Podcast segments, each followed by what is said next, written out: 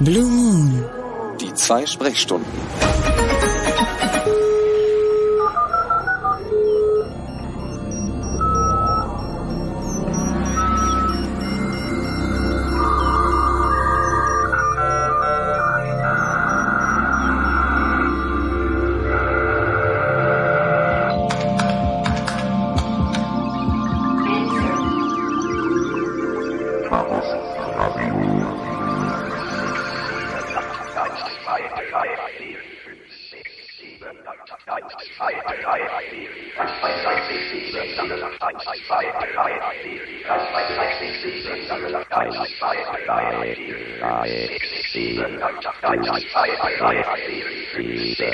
Ladies and gentlemen.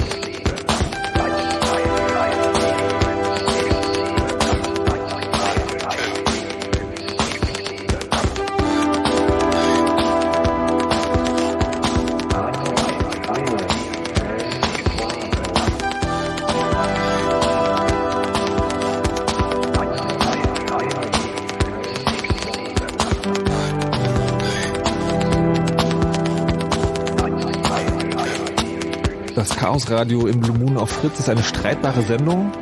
Am häufigsten wird darüber gestritten, ob während der Sendung Musik gespielt werden soll oder nicht und ob dieser elend lange Opener jetzt wirklich sein muss oder nicht. Aber er muss natürlich sein, weil Kraftwerk gehört zum Chaos Radio so wie äh, Computer. Könnte Außerdem brauchen wir mindestens immer noch zehn Minuten, um unsere ganzen Rechner hier an den Start zu bringen, das Internet einzurichten und was nicht alles. In Wirklichkeit gilt sich Frank Rosengart vom Chaos Computer Club, der hier ist dann nochmal heimlich die Haare, damit er im Radio auch wirklich gut aussieht. Und außerdem ist heute noch Nico Longolius dabei von äh, wie, Schnee von Morgen war es, ne? Ja, ich freue mich sehr hier zu sein. Schnee von Morgen ist die Firma. So jetzt noch mal ganz von vorne Chaos Radio heute. Das ist der letzte Mittwoch im Monat. Das heißt, äh, die Leute vom Chaos Computer Club haben sich ein Thema herausgesucht über das sie mit euch reden wollen. Einerseits, um es euch mal ein bisschen näher zu bringen, weil es äh, wie immer ein Thema ist, was euch alle irgendwie betrifft. Also man weiß es nicht so direkt, das findet im Hintergrund statt. Und andererseits, weil es natürlich, wie heißt es so schön, Risiken und Nebenwirkungen gibt. Und ähm, das sind die Leute vom Chaos äh, Computer Club groß darin, die auch aufzudecken. Heute geht es um Cloud Computing. Wenn ihr euch jetzt fragt, äh, Moment mal, Cloud Computing äh, im, Wiki zur Sendung. Ah, das hatte ich noch vergessen. Es gibt ein Wiki zur Sendung, es gibt einen Blog zur Sendung, es gibt einen Chat zur Sendung. Die Links dorthin sind alle auf fritz.de. Dort könnt ihr euch ähm, einfach hinklicken und dann gibt's die Links zu allen Dingen, die ihr machen könnt während der Sendung. Wir gucken auch ab und zu drauf. Aber am allerliebsten wäre es uns natürlich, wenn ihr anruft. 0331 70 97 110 ist die Nummer um äh, von euren Erfahrungen mit Cloud Computing zu erzählen und den na, Sorgen, die ihr damit möglicherweise habt. Oder ob ihr sagt, Cloud Computing, das ist doch super. Aber jetzt müssen wir erstmal klären, was ist überhaupt Cloud Computing? Also eigentlich sind wir ja hm, fast ein bisschen spät dran. Wir versuchen ja sonst immer so Themen um, zukunftsweisend oder in die Zukunft schauen zu behandeln. Dieser ganze Cloud-Hype ist jetzt eigentlich mindestens schon zwei Jahre alt. Ähm, das gibt uns jetzt aber die Möglichkeit, mal so ein bisschen rückschauend auch zu gucken, was ist da jetzt eigentlich wirklich noch übrig von diesem Hype? Ist es wirklich ein Hype? Ist es der große Bringer oder nicht? Und vor allem, welche Probleme haben sich in der Praxis auch rauskristallisiert damit? Aber was ist es denn überhaupt? Was ist es? Ähm, ja, die, die Cloud ist ähm, vielleicht Nico, erzähl doch mal diese komische, diese Anekdote mit dieser Internetwolke, eigentlich wo es herkommt. also ich kenne die Begriffsdefinition immer so. Das, ähm, also mir wird es immer so wie folgt nahegelegt, dass in IT-PowerPoint-Präsentationen immer ein Symbol auftaucht und das ist eine Wolke. Offensichtlich ist die im PowerPoint immer ganz schnell zu finden. Und diese Wolke wurde in PowerPoint-Präsentationen immer dann verwendet, wenn Themen dargestellt werden sollten, die eigentlich zu komplex wurden und wo man sagte, ja, das ist irgendwie so die, die Cloud halt, die Wolke. Früher hätte man vielleicht Blackbox oder sowas ähnliches dazu gesagt. Und in dieser Wolke haben sich immer solche Sachen wie das Internet befunden oder, oder, oder die Serverfarm oder der, das LAMP, der, der Apache Webserver und die Datenbank. Und deshalb war die Wolke von jeher so ein ganz diffuses, ominöser Begriff für Dinge, die im Internet geschehen. Also quasi man, der Techniker hat seinem Chef erklärt, pass auf, Chef, wir brauchen da ein bisschen Rechenkraft, ja, so, also quasi was man Computer kennt, das muss aber ein bisschen mehr sein. Wir müssen jetzt aber nicht genau erklären, ich habe mal hier diese Wolke dahin gemalt, ähm, damit du dann sozusagen, da genau. musst du Geld reinwerfen, da kommt dann irgendwie Rechenzeug raus. Anstelle einer Erklärung male ich eine Wolke. okay, wir wollen es jetzt aber trotzdem ein bisschen genauer wissen. Was genau ist denn jetzt Cloud Computing? Also ich versuche es ein bisschen so einzugrenzen, dass ich sage, dass Cloud Computing oder diese Cloud-Dienste eigentlich die Sachen sind, die früher, ähm, vor vielleicht drei Jahren noch, ähm, eher Sachen sind, die bei mir auf, dem, auf meinem Computer gelaufen sind, also auf meinem äh, Desktop-Computer oder auf meinem Laptop. Oder vielleicht auch, wenn ich jetzt einen, ähm, einen Service habe, also eine Firma bin, die in meinem Rechenzentrum im Keller des Hauses, ähm, des Bürohauses gelaufen sind oder irgendwo bei einem Provider standen. Aber so klassische Sachen, die ähm, ziemlich äh, sicher ähm, oder wo ich ziemlich sicher weiß, auf genau welchem Computer ähm, die gelaufen sind. Das heißt also, wenn jetzt irgendwas schiefgelaufen ist, ähm, dann drücke ich da irgendwie schnell den, den Ausschalter oder ziehe den Stecker, dann ist dieser Dienst weg. Oder andersrum, wenn mir irgendwie aus dem, äh, aus dem Keller der Server geklaut wird, dann ist halt auch dieser Dienst weg. So, und es gibt also einen ziemlich bestimmten Ort, wo diese ganze Sache läuft und es ist klar definiert. Allerdings natürlich auch mit dem Nachteil, dass wenn der Server im Keller komplett ausgelastet ist und ähm, am Anschlag läuft, dann ist er eben auch am Anschlag. Dann kann er nicht mehr machen. Und wenn ich mehr Kapazität brauche, mehr Rechenkapazität, dann muss ich einfach noch einen zweiten Server dazustellen. Und ähm, wenn ich dann aber nach zwei Wochen feststelle, gut, es war jetzt nur vorübergehend mal, weil ich irgendwie eine große Werbeaktion gemacht habe, dann langweilen diese, diese zwei Server eigentlich wieder. Und da ist eigentlich auch das, wo für zumindest im, im kommerziellen Bereich, äh, sag ich mal, die Vorteile für so Cloud-Dienste liegen. Vielleicht noch einmal, um so einen alternativen Ansatz zu wählen. Ich glaube halt, dass dieses Cloud Computing gar nicht so was furchtbar Neues, sondern was ganz Altes ist, weil in der, in der Anfangszeit der Computer waren Terminal-Systeme total in. Terminal-Systeme hat bedeutet, dass mein Computer, an dem ich saß, eigentlich nicht mehr war als eine Tastatur und ein Bildschirm und die eigentliche Rechtenleistung an einem zentralen Ort abgerufen wurde das hat sich alles geändert und äh, in der Zwischenzeit ist es halt im Mode gekommen, dass alle Leute bei sich zu Hause die Hölle in Tüten als Computer stehen haben. ähm, also ja. einfach äh, Computer, die haben zwei DVD-Brenner und einen Wahnsinns Vierkern CPU und Arbeitsspeicher. Also das Geräte. Woher weißt du, was ich für einen Rechner zu Hause stehen habe? genau. Ähm, Geräte, die einfach alles können. Und heute geht dieser Trend wieder in die Gegenrichtung. Also ich glaube, man muss dieses Cloud Computing gegenüber ganz vielen Sachen abgrenzen, aber an dieser einen Stelle geht es in die Gegenrichtung, dass halt diese Terminal-Dienste wieder in werden, dass die Computer wieder kleiner werden. Das In-Wort ist, glaube ich, Netbox. Oder an der, thin, an der thin Client, also genau. dünner Client. Ab heute Client, Abend auch ja. iPad. Ab ja. heute Abend auch iPad. Hast du auch ähm, schon äh, äh, Schweiß unter den Achseln gehabt heute Abend? Äh, nein, äh, tatsächlich. Die Erwartung, nicht. auf die Verkündung warten. Wir können vielleicht am Ende der Sendung dann noch ein bisschen drüber herziehen. Jetzt bleiben wir erstmal im Cloud Computing. Also, ähm, wenn ich es richtig verstehe, ist es sozusagen, also die wichtigste Unterschied zum Cloud Computing, zum Nicht-Cloud Computing ist, man hat nicht mehr selber den Rechner irgendwo stehen, sondern die Rechenkraft steht irgendwo. Man weiß genau. nicht mehr, was man hat. Ah, man weiß es gar nicht mehr. Also ja. sagen, das ist auch der Unterschied zum normalen Webhosting. Also wenn ich jetzt hingehe und äh, ich kaufe mir halt irgendwie einen Server bei einem Webhoster, wo ich gerne mein, meine Webpräsenz betreiben möchte, dann weiß ich auch zumindest ziemlich genau, wo der steht. Das ist dann auch noch nicht Cloud Computing, sondern Cloud Computing ist es erst, wenn ich zu einem Anbieter gehe und sage, Anbieter, gib mir einfach mal Rechenkraft in Höhe von, wie misst man das dann? In Höhe von zwei Maschinen oder in es Höhe gibt von, ganz unterschiedliche Ansätze, das zu messen. Amazon geht so einen Weg, dass sie eine Compute Unit äh, definieren. Das heißt, sie sagen einem gar nicht mehr zu, du hast einen eigenen Prozessor oder einen Kern eines Prozessors, sondern wir, wir definieren eine neue Einheit, die heißt Compute Unit, die kann ungefähr so viel und davon kannst du dir anteilig welche kaufen. Und das kostet dann wie viel? Also hast du dann ein Beispiel? Also der kleinste Server, den man sich bei Amazon Web Services mieten kann, aber es gibt ganz viele verschiedene Anbieter in dem Markt, kostet 10 US-Dollar Cent in der Stunde. Also ich kann mir sozusagen einen, einen, einen, naja, einen abstrakten Rechner mieten, es kostet mich 10 Cent die Stunde. Genau, das sind mhm. glaube ich so 7 Euro Cent Pi mal Daumen, oder? Jetzt, um das mal, äh, um das mal ein bisschen praktischer zu machen, was genau machst du damit? Also Schnee von morgens deine Firma, du mietest, hast du erzählt, manchmal für wenige Tage hunderte von diesen virtuellen Rechnern. Warum? Genau, wir haben eine Firma, die Web-TV-Lösungen baut. Also wir haben ganz viel mit Filmen im Internet zu tun. Und ein klassisches Anforderungsszenario an uns ist, dass irgendjemand ein Archiv hat, in dem befinden sich vielleicht 2500 Filme.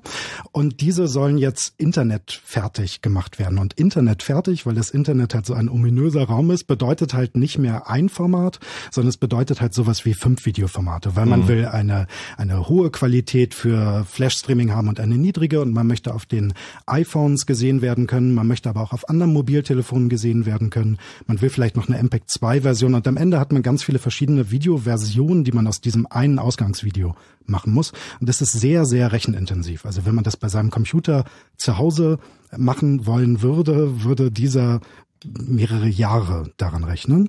Und unser erster Use Case ist einfach, dass wir zu Amazon gehen und sagen, Mensch Jungs, wir, wir hätten jetzt gerne mal 500 Computer hm. für eine Stunde.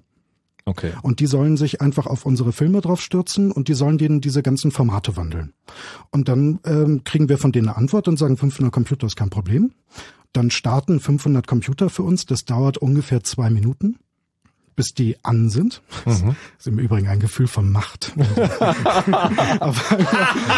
500! Entschuldigung. Genau. Und, ähm, und dann machen die sich an die Arbeit und rechnen diese Videos in einer Windeseile durch und legen mhm. sich danach wieder schlafen, womit wir quasi den ersten tollen Use Case haben.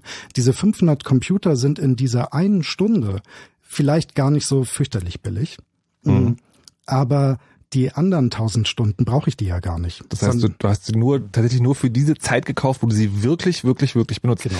Die Frage, die ich mir jetzt stelle, ist sozusagen, ähm, das Vorteil, einen eigenen Server oder einen eigenen Rechner zu haben, ist ja, dass die eigene Software da schon drauf läuft. Ist es jetzt so bei Cloud Computing, dass, äh, dass man quasi gleich, also die, die die Art und Weise des, also du musst Videos umwandeln. Mhm. Ist die dazu benötigte Software dann gleich schon vorhanden? Sonst müsstest du ja quasi, also die Horrorvorstellung, die ich gerade habe, okay, 500 Rechner, möglicherweise unter Windows. Die kriegst du doch in einer Stunde gar nicht mal installiert. Wie funktioniert das? Das funktioniert so, dass du einen installierst, ein, ein Beispiel, ein Muster. Mhm. Man macht sich da ein sogenanntes Image. Und wenn du es schaffst, ähm, deine Anwendung so zu bauen, dass sie wirklich 500 Mal mit 500 identischen Rechnern ähm, funktioniert, also mhm. weil sie wirklich 500 Mal eigentlich auch genau das Gleiche macht, dann ist es in Ordnung. Ähm, okay. Was halt wirklich ähm, ein echter Schmerz ist, äh, ähm, gerade bei Windows das einmal einzurichten, weil ähm, du musst tatsächlich dann auch übers Netz das ganze Ding bedienen. Das heißt also, ähm, Windows lässt sich ja bekanntlich eigentlich nur mit der Maus vernünftig bedienen. Das heißt, du musst also auch diese ganzen Mausbewegungen dann einmal durchs Internet machen ähm, mhm. nach Amerika. Das heißt, du hast irgendwie so 200 Millisekunden ähm, Verzögerung immer auf dem Weg. Das heißt also, es ist alles äh, wirklich elend, äh, zäh und äh, lahm, das alles zu machen. Aber wenn du es dann erstmal hast, dann kannst du dir dieses System äh, praktisch einführen einfrieren und dann in beliebiger Form klonen. Okay, das sind dann auch klonen. sagen jedes Mal die zwei Minuten ist das eingefrorene mhm. System wird wieder an den Start gebracht. Genau. Okay. Also vielleicht, um noch ein anderes Beispiel zu bringen, das, was die Zuhörer vielleicht kennen, es gab lange Zeit, ich weiß gar nicht, ob es das heute noch gibt, das SETI-Projekt, wo man selber auf seinem Computer eine Software installieren konnte, um nach außerirdischen Lebensformen zu suchen. Das, ähm, also ich, ich kann es gerade nicht Man, man, man hat irgendwelche Radarsignale einfach, also man hat im Prinzip Rauschen empfangen, also aus dem Radar, man hat eine riesengroße Antenne gehabt, hat die in Weltall, ins Weltall gerichtet und da kam im Wesentlichen Rauschen raus. Und was diese Clients oder diese Recheneinheiten denn gemacht haben, ist versucht, und irgendwie anhand von irgendwelchen äh, mathematischen Filteralgorithmen versucht, ähm, ob da nicht doch irgendwas drin ist, was nicht Rauschen ist. Es war eine Weile lang total in, einen SETI-Client laufen zu haben und den auch auf Servern laufen ich zu haben. Ich weiß gar nicht, wovon du redest. und man, äh, man, es gab auch Statistiken während der letzten Woche, die meiste Rechenzeit aufgebracht hat und es war toll, in dieser Statistik weit oben zu stehen.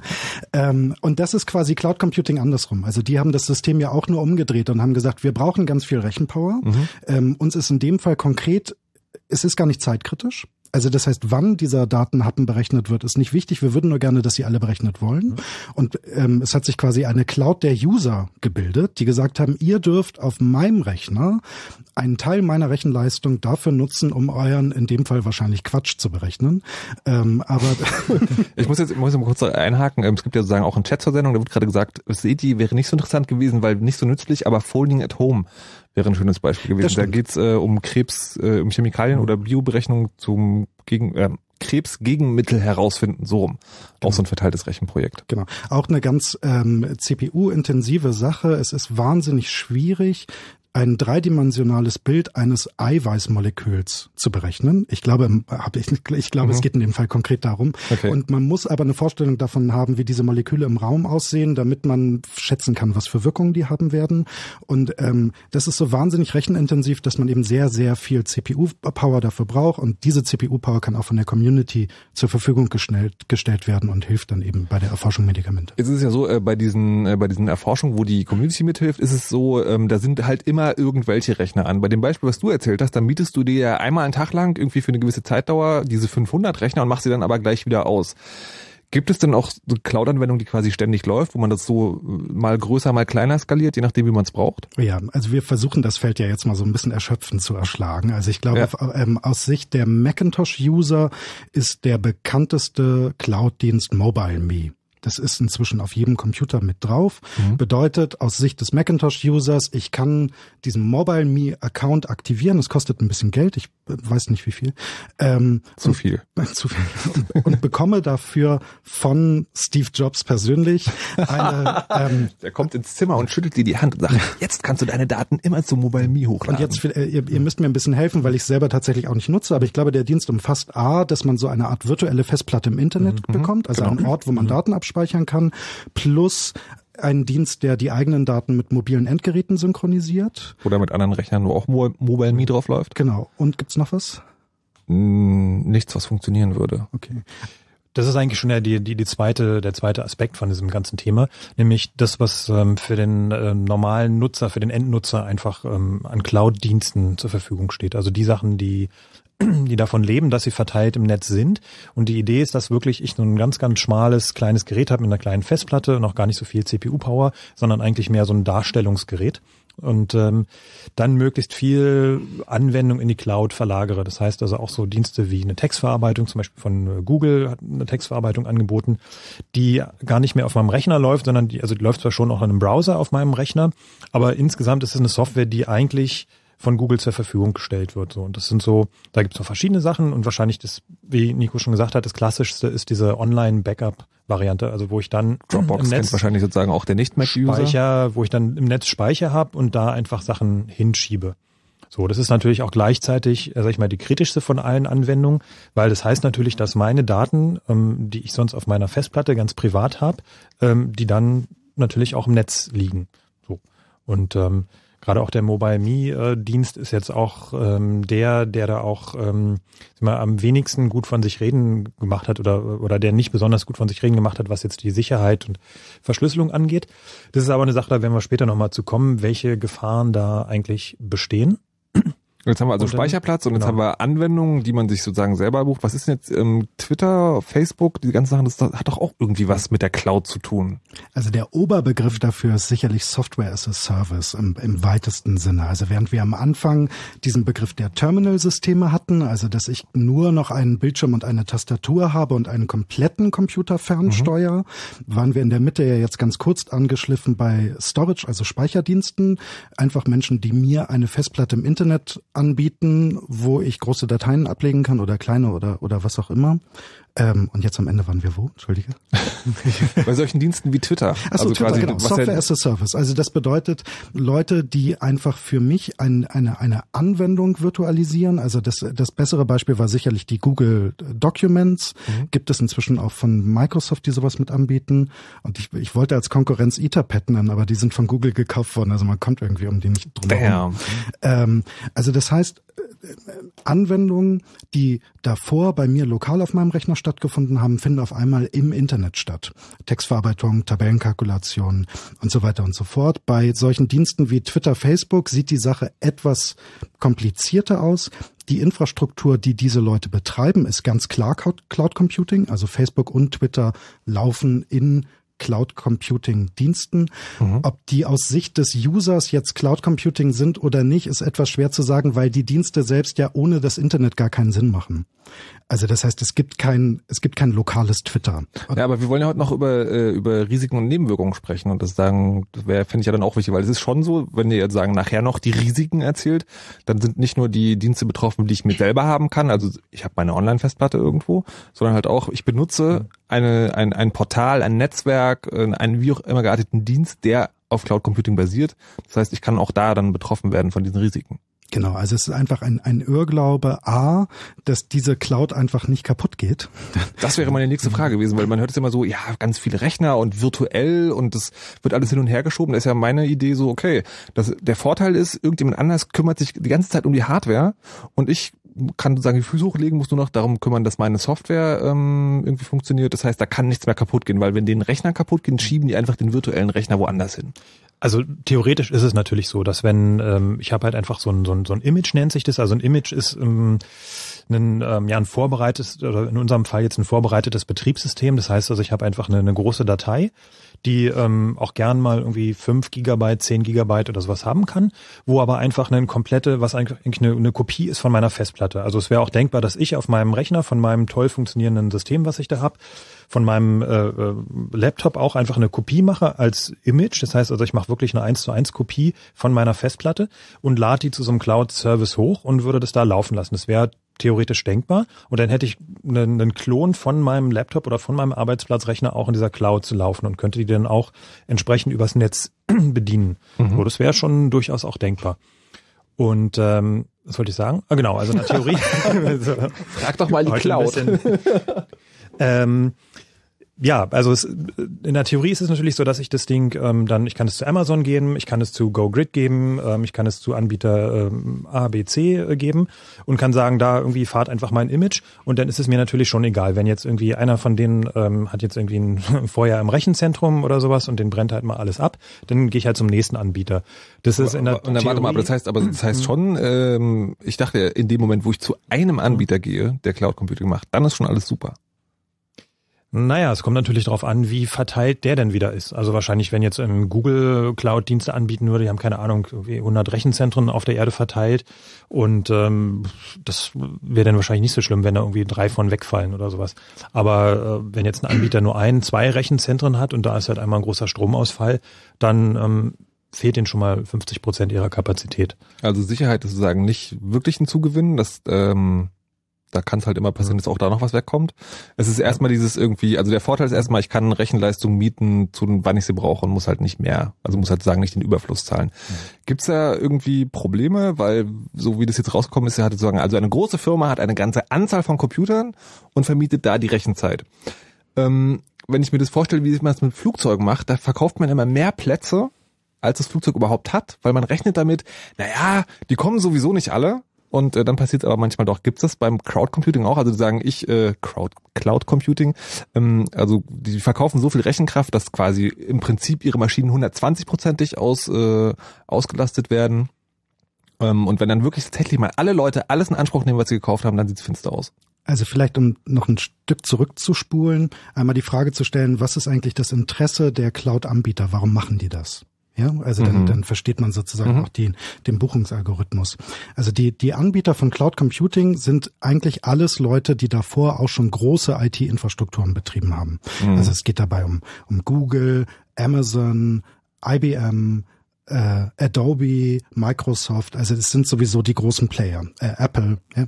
Ähm, der, und das sind Leute, die haben sowieso auf der ganzen Welt Rechenzentren und die haben sowieso eine Höllenstromrechnung und die haben sowieso das alles schon vor Ort. Und sie haben meistens ein Problem, das ist nämlich, dass ihre eigene Netzlust, äh, Netznutzung äh, nicht kontinuierlich ist, sondern wellenförmig. Sie produzieren selber einfach Peaks. Bei Amazon kann man sich vorstellen, die Harry Potter gibt es nicht mehr, das ist immer mein Beispiel. Sie verkaufen einmal im Jahr den neuen Harry Twilight, Potter. die neue Twilight DVD. Genau. Ähm, und bei, bei Microsoft kann man es sich irgendwie auch vorstellen, die haben halt hohe Serverlast, wenn der neue Patch rauskommt, also viermal am Tag. Du meinst den von Internet Explorer? Der ja sozusagen jetzt ganz offen war für viele Jahre. Genau. Also so hat jeder sein eigenes Anforderungsszenario, was eine sehr peak-lastige Anforderung auf die Server produziert. Das bedeutet, deren teure Investitionen langweilen sich die meiste Zeit über. Mhm. Ähm, und jetzt gibt es zwei Strategien. Die erste ist, das so weit herunterzufahren, wie es irgendwie nur geht und zu sagen, wir behalten unsere eigene Infrastruktur, aber wir versuchen das auf das Minimum zu begrenzen. Die zweite Taktik, und das ist das, was diese Player gerade machen, ist zu sagen, wir legen noch eine Schippe drauf, wir kaufen noch mehr Rechner, ähm, aber wir vermieten die Kapazitäten, die wir gerade nicht benötigen. Und wir versuchen eben mit dieser Mischkalkulation, also eben im Prinzip das, was du gerade versucht hast zu schildern, dass eben ein Hotel oder ein Flugzeug auch überbucht mhm. werden kann, weil die Veranstalter eben wissen, dass fünf Prozent der Reisenden den Flug vorher noch absagen oder fünf Prozent der Reisenden das Hotel vorher kündigen. Solche ähnlichen Szenarien gelten natürlich auch für die Cloud. Das heißt eben, wenn am Mittwochabend alle Leute auf der Welt versuchen, ihre Filmsammlung durchzurechnen, mhm. dann sehen wir natürlich alt aus. Ähm, das heißt, es ist möglich, dieses, ähm, also eine, eine Cloud over zu subscriben, also zu viel, äh, zu viel verkaufen. Zu halt viel einfach. verkaufen. Ähm, aber das Szenario eben genau, dass wir ja in einer globalisierten Welt leben und eben das Anforderungsprofil nicht mehr die klassischen USA-Peaks erzeugt, also das morgens um neun USA-Zeit und mhm. äh, sondern eben inzwischen kann ich ja auch als du meinst, Deutscher, wenn, wenn du sagen, wenn die Zeit kommt, wo immer alle Leute an den Computer gehen. Genau. Mhm. So, also in, in, in, Deutschland ist es natürlich so, eine Seite wie Spiegel Online, die hat irgendwie morgens um, um äh, neun einmal einen hohen Peak und dann hat sie irgendwie noch einen zur Mittagspause. So, mhm. ähm, das heißt, ähm, das ist ja aber nicht typisch weltweit gesehen. Diese beiden Peaks sind sehr speziell für Spiegel Online und für diese geografische Lage. Ähm, und deshalb macht es Sinn, mehrere Player zusammen auf eine Infrastruktur zu werfen und eine Mischkalkulation aufzumachen. Also ich fasse mal zusammen. Es ist so, Cloud Computing wird gemacht von Leuten, die eh schon extrem viele Rechner rumstehen haben, die bei denen natürlich äh, den größten Teil der Zeit rumeideln, also einfach sozusagen nichts machen. Dann, sie, dann denken die sich, okay, wir vermieten es einfach und zwar an jeden, der irgendwie ein bisschen Rechenkraft will. Da gibt es ein Rechensystem, wo man sagt, okay, wir verbieten euch jetzt so, ein, so eine Art abstrakten Rechner, das heißt nicht eine konkrete Maschine, sondern ein bisschen Rechenkraft. Im Prinzip so ein, also äh, Frank hat es in der Ankündigung so schön geschrieben, ein digitaler Leiharbeiter. Mhm. Und damit könnte es natürlich auch Probleme geben wenn mhm. man zum Beispiel zu viele Leiharbeiter verkauft. Oder was ihr auch erzählt habt, ist, ähm, man, äh, man kann 500 auf einmal äh, anstellen, da läuft dann aber überall dasselbe System. Wenn das System jetzt einen Fehler hat, stelle ich mir vor, hm, dann habe ich ja quasi, wenn ich das hacke, 500 Systeme gleich unter meiner Kontrolle. Das sind alles sehr interessante Fragen. Die werden wir allerdings nach den Nachrichten ähm, genauer in Angriff nehmen. Vorher haben wir noch ein Stückchen Musik, dann wie gesagt Nachrichten mit Wetter und Verkehr und dann geht's weiter hier im Chaos Radio im Blue Moon.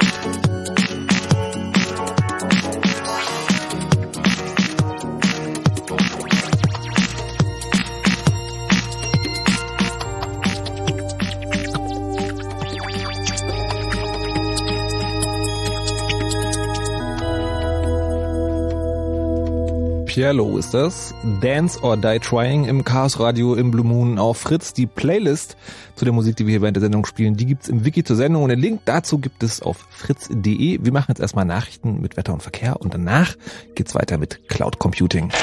Es gibt eine Nacht, die ist so einmalig, dass man sie immer und immer und immer wieder wieder erleben will. Ach ja? Was soll denn das für eine Nacht sein? Da wird gejubelt, geklatscht, gebuht und gefeiert. Und das ist so unbeschreiblich, dass man es eigentlich nicht beschreiben kann. Am besten einfach selbst erleben. Ey, Moment mal. Ich kauf doch nicht die Katze im Sack. Doch. Okay. Die Fritznacht der Talente. Mit einem wilden Mix musikalischer und wortgewandter Talente, die noch so unentdeckt sind, dass sie unbedingt entdeckt werden wollen. Und was? Oder was? Es entscheidet die härteste Jury der Welt. Das Publikum. Also ihr. Hart, aber unfair. Die Fritznacht der Talente. Nächste Termine Samstag 13. März und Samstag 15. Mai. Im großen Saal vom Admiralspalast Berlin. Und solange es noch Karten gibt, gibt's Karten überall, wo es Karten gibt. Zum Beispiel auch auf fritz.de. Die Fritznacht der Talente. Immer einmalig, immer unbeschreiblich und immerhin die beste Katze im Sack, wo gibt. Fritz. Und das hört man. Um kurz halb zwölf. Fritz Info Nachrichten. mit Martin Schneider. Soziale Netzwerke wie Facebook oder StudiVZ sollen noch sicherer werden. Das Bundesverbraucherministerium fordert von den Anbietern, dass Daten von vornherein geblockt werden, damit nicht erst die Nutzer aktiv werden müssen. Außerdem sollten nach Meinung des Ministeriums Inhalte der Netzwerke komplett wieder gelöscht werden können. Mehrere soziale Netzwerke hatten im letzten Jahr auf eine Abmahnung der Verbraucherzentralen reagiert und versprochen, mehr für den Datenschutz zu tun. Die internationale Gemeinschaft will den Jemen stärker wirtschaftlich und politisch helfen. Das ist das Ergebnis einer Konferenz in London, an der Vertreter von rund 20 Staaten und Organisatoren wie der Weltbank teilnahmen. Nach Angaben des britischen Außenministers Miliband wurde ein Fünf-Punkte-Plan vereinbart. Er sieht unter anderem Hilfen bei der Grenzsicherung des Jemen und eine Unterstützung durch den Währungsfonds IWF vor. US-Außenministerin Clinton betonte, ein instabiler Jemen sei eine Gefahr für die ganze Region. Das verarmte Land gilt als Rückzugsgebiet für Mitglieder des Terrornetzwerkes Al-Qaida. Das Internet spielt in vielen Unternehmen inzwischen eine wichtige Rolle bei der Personalauswahl. Mehr als die Hälfte der Chefs sucht online Infos über Bewerber, das berichtet der Softwarehersteller Microsoft. 16 Prozent haben danach schon Kandidaten abgelehnt. Ausschlaggebend waren zum Beispiel Kommentare, Fotos oder Videos des Bewerbers im Internet. Sport. Fußball-Zweitligist Union Berlin muss in den nächsten Spielen auf Abwehrspieler Daniel Schulz verzichten. Er hat sich gestern beim Training den Mittelfinger gebrochen und fällt bis zu zehn Wochen aus. Union Sportdirektor Beek sagte, die neue Verletzung sei bitter für Schulz, weil er vorher schon lange Knieprobleme gehabt habe. Wetter. Mit den aktuellen Temperaturen in Potsdam, Frankfurt, Cottbus, Neuruppin und Angermünde haben wir minus 5 Grad, in Wittenberge sind es minus 2 und in Berlin um die minus 5 Grad. Nacht ist es stark bewölkt und 2 bis 8 Zentimeter Neuschnee rieseln auf euch nieder. Die Temperatur klettert noch runter bis auf minus 7 Grad. Morgen gibt's dann ab und zu Schnee oder Graubeschauer. Es wird etwas wärmer als heute und das Ganze bei knapp über 0 Grad. Verkehr. A10, westlicher Berliner Ring Richtung Dreieck-Havelland. Zwischen Spandau und Brieselang besteht Gefahr durch eine ungesicherte Unfallstelle. Hier ist der Standstreifen blockiert. A11, Berlin Richtung Pommeln. Zwischen Raststätte Bukosee Ost und Werbelin besteht Gefahr durch eine ungesicherte Unfallstelle. Hier ist die rechte Spur blockiert. A10, östlicher Berliner Ring Richtung Dreieck-Schwanebeck. Zwischen Dreieck-Spreeau und Freienbrink gab es einen Unfall. Hier ist der Standstreifen blockiert. A10, östlicher Berliner Ring Richtung Dreieck-Pankow. Zwischen Hohenschönhausen und Dreieck-Schwanebeck gibt's stockenden Verkehr. A10 südlicher Berliner Ring Richtung Schönefelder Kreuz. Zwischen Dreieck Spreeau und Rastplatz Üklesee gibt es Behinderungen durch Bergungsarbeiten. A12 Frankfurt-Oder Richtung Berlin. Zwischen Frankfurt-Oder Süd und Frankfurt-Oder West gab es einen Unfall mit dem LKW, der blockiert jetzt die rechte Spur. A24 Hamburg Richtung Berlin. Zwischen Raststätte Linummer Bruch Süd und Kremmen gab es einen Unfall. Hier ist die Pannspur blockiert. Und letzte Meldung aus dem Stadtverkehr Berlin. A100 und A111 in allen Richtungen immer mal wieder Stau und stockender Verkehr. Prinzipiell gilt, fahrt vorsichtig, es kann glatt werden. Da wo es geht, euch eine gute Fahrt. Fritz ist eine Produktion des RBB. Und wenn im Radio 102,6, dann Fritz in Berlin.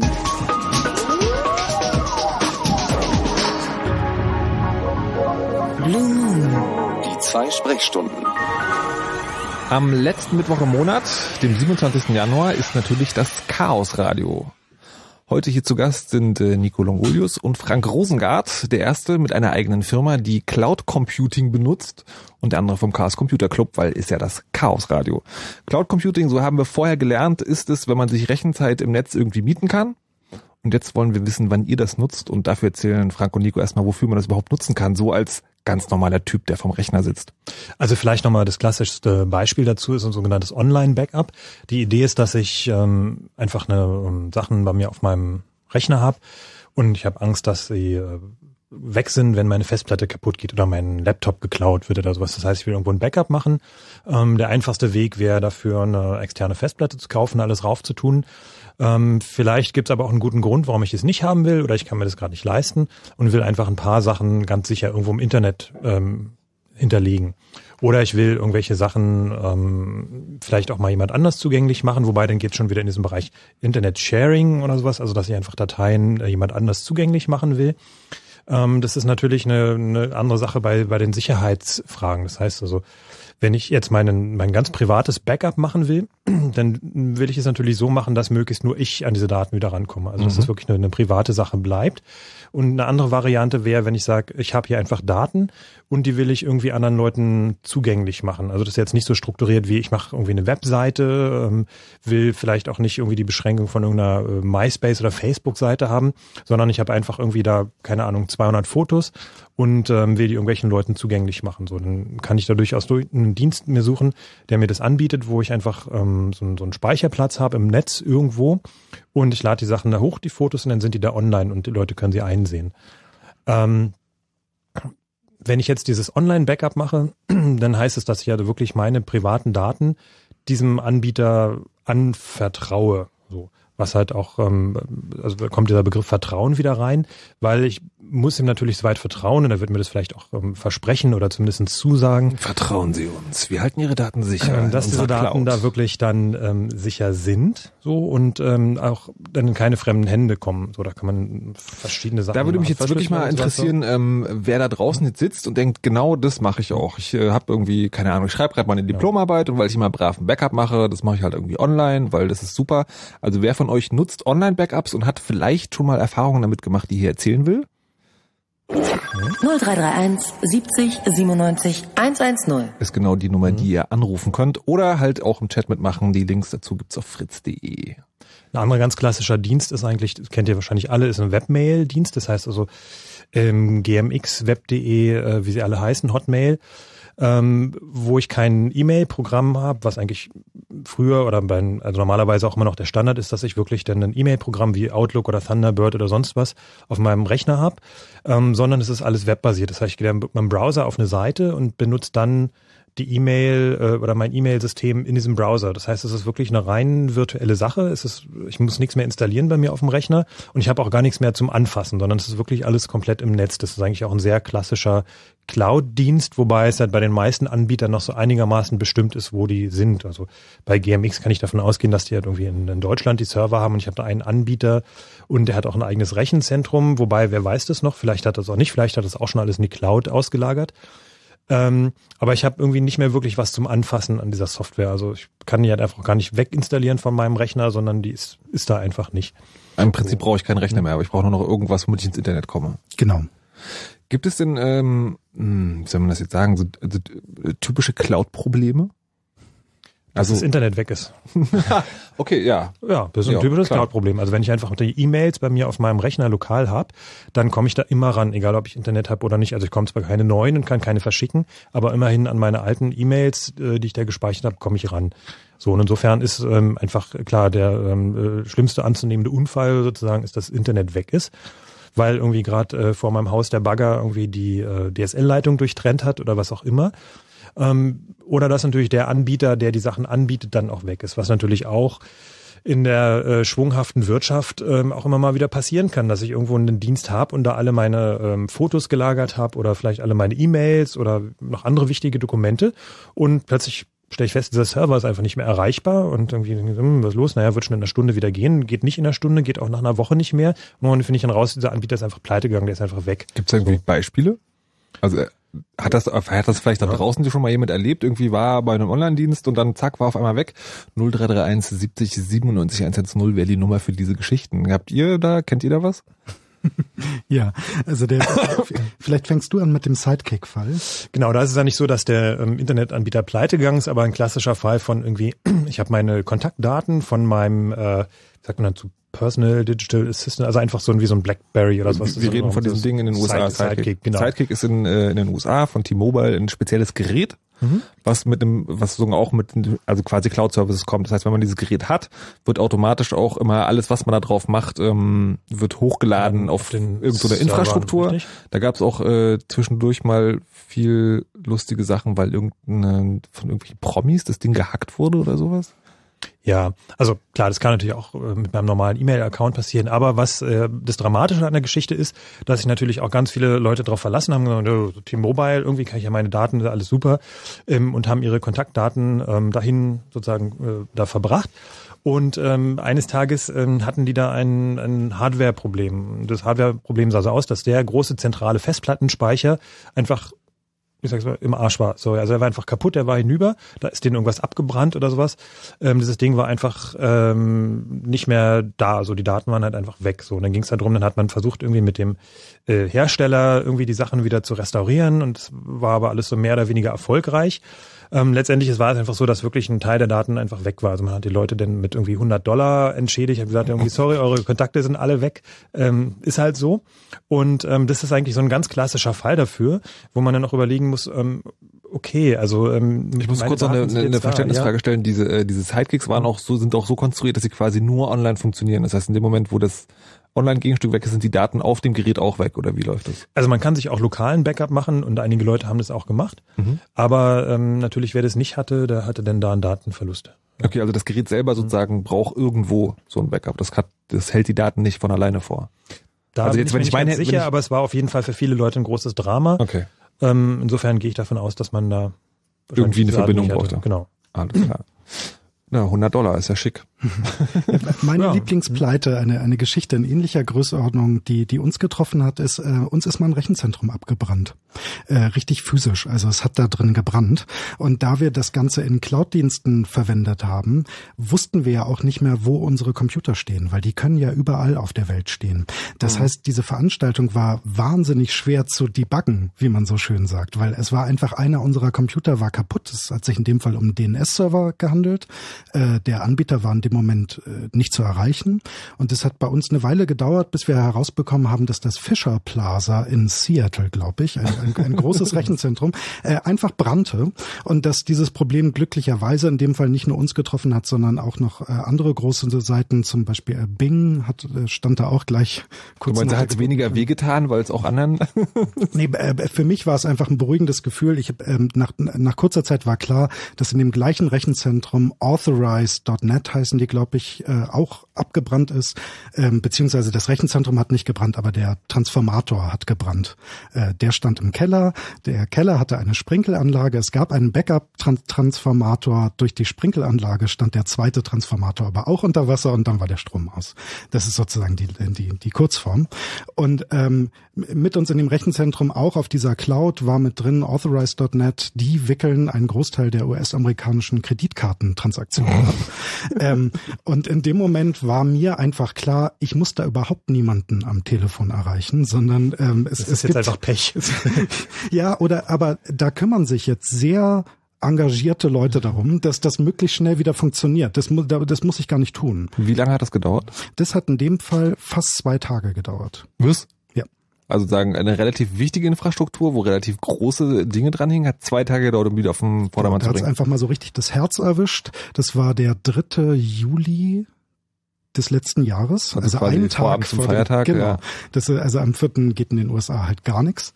Und ähm, genau, das hat, ich glaube, knapp 48 Stunden gedauert. Habt ihr in eurer Firma, habt ihr denn was geändert an eurem Cloud Computing Ding oder ist es was, da muss man einfach mit rechnen?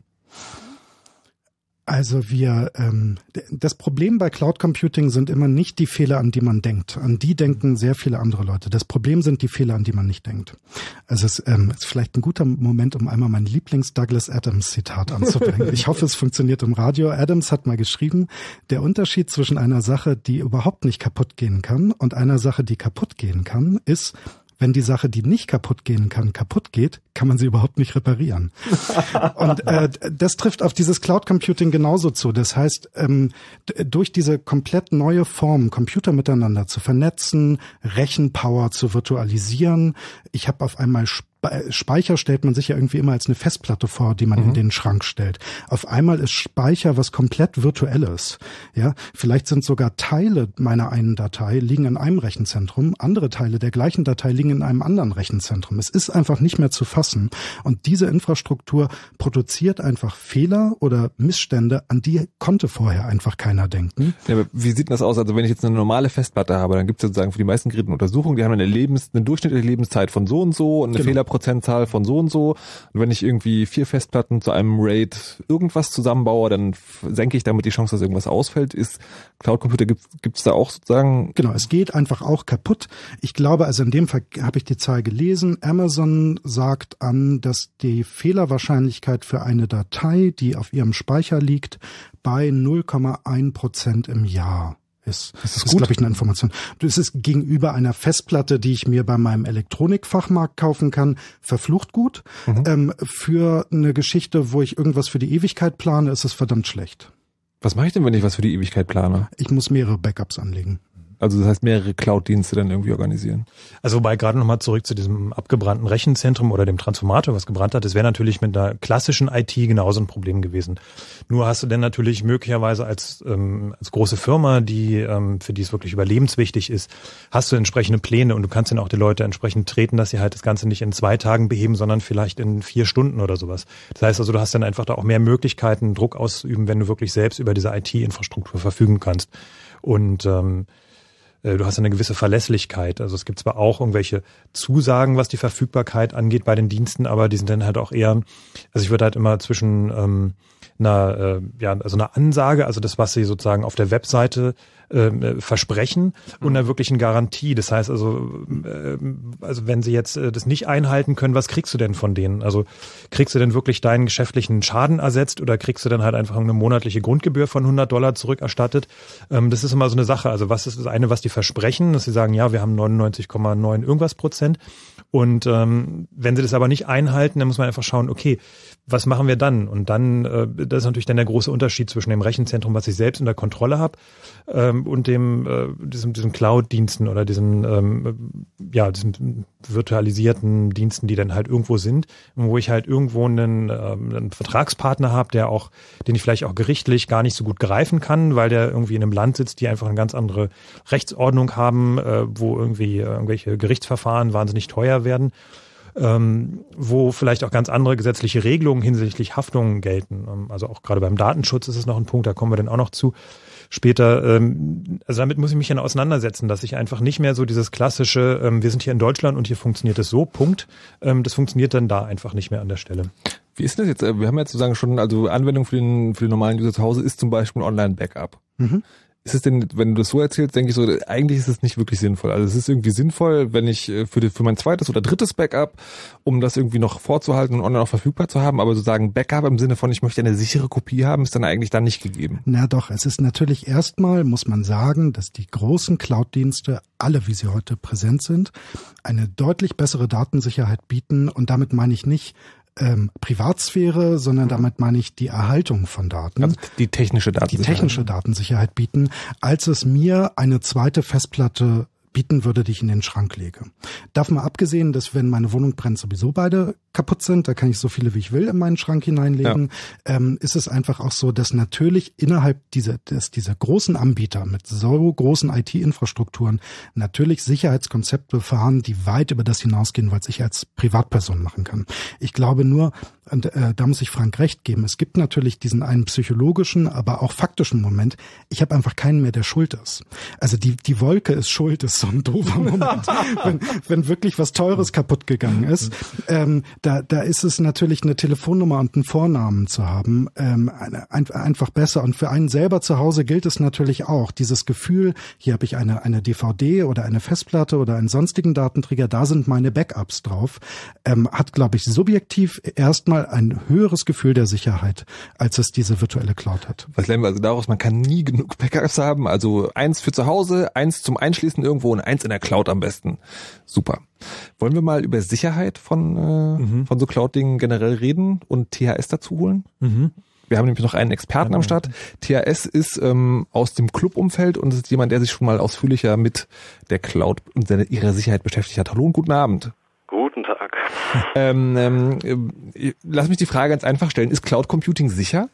das weiß ich nicht. Ich habe ähm, so gesehen bin ich jetzt nicht irgendwie der, der Cloud Computing Experte oder so. Das will ich so nicht sagen. Ähm, nee, ich habe mir halt irgendwie mal Teile da angeguckt, weil das halt auch mein Job ist. Und ich dachte mir, das ist irgendwie mal ganz interessant, irgendwie da vielleicht auch nochmal das ein oder andere beizutragen, weil ähm, eben was ja schon häufiger angesprochen wurde heute ist äh, sowas wie Vertrauen oder so. Ne? Da werden halt irgendwie virtuelle Festplatten oder irgendwelche Dinge, auf denen man seine persönlichen Daten ablegt, ähm, die werden halt behandelt, als würden sie bei einem unterm Schreibtisch stehen. Und ähm, da wird halt einiges ausgeblendet oder eben, ja, da denkt man dann vielleicht nicht dran. Deswegen. Kannst du, warte, kannst du, kannst du ein bisschen genauer beschreiben, wie, in welcher Form du damit zu tun hattest? Ähm, ja, ich hatte halt im, im Rahmen eines Auftrags, das ist halt eine kommerzielle Geschichte, mhm. ähm, eine sehr detaillierte Sicht auf äh, so ein gesamtes Konzept eines Online-Backup. Mhm. Ähm, also nicht nur das Konzept und diese ganze Architektur, die dahinter liegt, sondern auch die, die einzelnen Dienste, die dann da serverseitig laufen und äh, was eben auch clientseitig äh, auf den einzelnen PCs dann installiert wird und wie das Ganze so funktioniert. Das heißt, du hast die Software von innen angesehen sozusagen. Genau. Ähm, äh, gleich ausführlicher, aber kurz die Frage, würdest du, nachdem du das da untersucht hast, selber dein Backup auf diesem Dienst benutzen? Das hätte ich aber auch vorher nicht getan, glaube ich. okay, äh, warum nicht? Ähm, also wenn es um so eine Sachen wie Backups geht. Ich finde, Backups sind extrem wichtig. Das weiß eigentlich jeder, der schon mal mit einem Datenverlust zu kämpfen hatte. Ähm, aber es handelt sich doch irgendwie größtenteils um ähm, ja, Daten, die man einfach nicht unbekannten Menschen anvertrauen will. Also, und wenn es nur irgendwie Bilder von der letzten Party sind, ähm, das geht einfach niemandem was an. Also das zeige ich höchstens meinen Freunden ausgewähltem Kreis oder so. Ähm, aber ähm, es ging ja gerade, ich glaube, heute auch irgendwie mehrfach durch die Medien, dass, dass es irgendwelche Studien gibt, die halt dann zeigen, dass ähm, Firmenbosse oder irgendwelche Chefs bei Einstellungen halt auch im Internet recherchieren und so weiter. Und die Gefahr, dass aus so einer Cloud äh, Daten geklaut werden, ähm, ist natürlich höher, als, als wenn man die irgendwie ähm, äh, die Daten irgendwie bei sich zu Hause unterm Schreibtisch speichert auf einer Festplatte. Inwiefern, weil dann sozusagen mehr Leute Zugriff drauf haben, weil ich nicht genau weiß, wo das liegt, oder weil es tatsächlich auch technisch unsicherer ist? Hm, das hängt vom Einzelfall ab, aber die Gefahr ist natürlich da, denn ich gebe meine Daten ja in dritte Hände, also in, in, in die Hände von irgendwelchen Unternehmen, die eigentlich ein ausschließlich kommerzielles Interesse haben. Ähm, und das, Menschen machen Fehler, Unternehmen machen Fehler. Manche Unternehmen betreiben so eine Dienste auch, um Daten zu sammeln, haben irgendwelche Klauseln vielleicht, die dann halt das irgendwie auch rechtlich auf eine mehr oder weniger fragwürdige Ebene hieven, aber ähm, die machen halt Fehler unter Umständen und wenn man sich dann mal ansieht, äh, wenn, wenn die mal Angriffsziel von irgendwelchen Hackern werden oder irgendwelche ähm, ja, Script-Kiddies, die halt irgendwas gefunden haben, dann kann man halt leicht irgendwie dann da eben mit betroffen von sein. Ne? Denn, wenn dann da Daten tatsächlich mal liegen sollten, wenn es unverschlüsselte Daten sind oder Daten, die nur schlecht gesichert auf den Servern liegen, dann sind die unter Umständen im Internet und einmal im Internet kriegt man es halt auch nicht wieder weg. Du hast also grundsätzliche Bedenken gegen überhaupt sagen Backup in der, in der Cloud zu machen. Hast du denn äh, bei dem, was du untersucht hast, hast du da konkret so äh, Schwachstellen gefunden, wo du denkst, hey, das kann aber richtig böse in die Hose gehen? Ja, ähm, das ist das ist natürlich, also ich glaube nicht, dass das jetzt äh, so besonders exemplarisch ist für alle diese Dienste. Das will ich definitiv nicht sagen. Ich habe auch noch nicht so viele solcher Dienste gesehen. Aber ähm, was die da falsch gemacht haben, das war nochmal so ein richtiger Realitätsabgleich, weil die haben eigentlich alles falsch gemacht. Also das ging wirklich ähm, von einer Ebene, so die Implementierung, die war in C, das heißt diese Clients gab es dann zum Beispiel für Windows-Systeme und ähm, die, die hatten so diese, diese, diese klassischen Buffer-Overflow-Schwachstellen, obwohl die eigentlich auch moderne Frameworks verwendet haben, die sowas okay, jetzt, äh, unterbinden und, und dann halt sehr, sehr viel auf logischer Ebene, was man halt auch nicht so ohne weiteres durch irgendwelche automatisierten Tests oder so finden kann. Das heißt, die haben schlampig gearbeitet einfach auch. Ich, weiß nicht. Ähm, die haben das bestimmt alles nicht mutwillig gemacht. Das war einfach so, ich glaube, da sitzen dann so ein paar Leute und die denken, boah, hey, lass uns mal ein bisschen Geld verdienen, wir sammeln ein paar Buzzwords und schmeißen alles in die große Wolke und dann gucken wir mal, was passiert. Und dann, dann nehmen die sowas wie, ja, Online-Backup und Kryptographie, ja, Kryptographie ist sicher und das müssen wir jetzt auch damit einbauen und, ähm, und, und Cloud, ja, ja, Cloud, los, ein bisschen Cloud noch dazu. Und dann kommen da halt zum Teil Sachen raus, die sind schlecht durchdacht. Da hat halt jemand mal angefangen zu programmieren und dann wurde daraus irgendwann ein Produkt gemacht.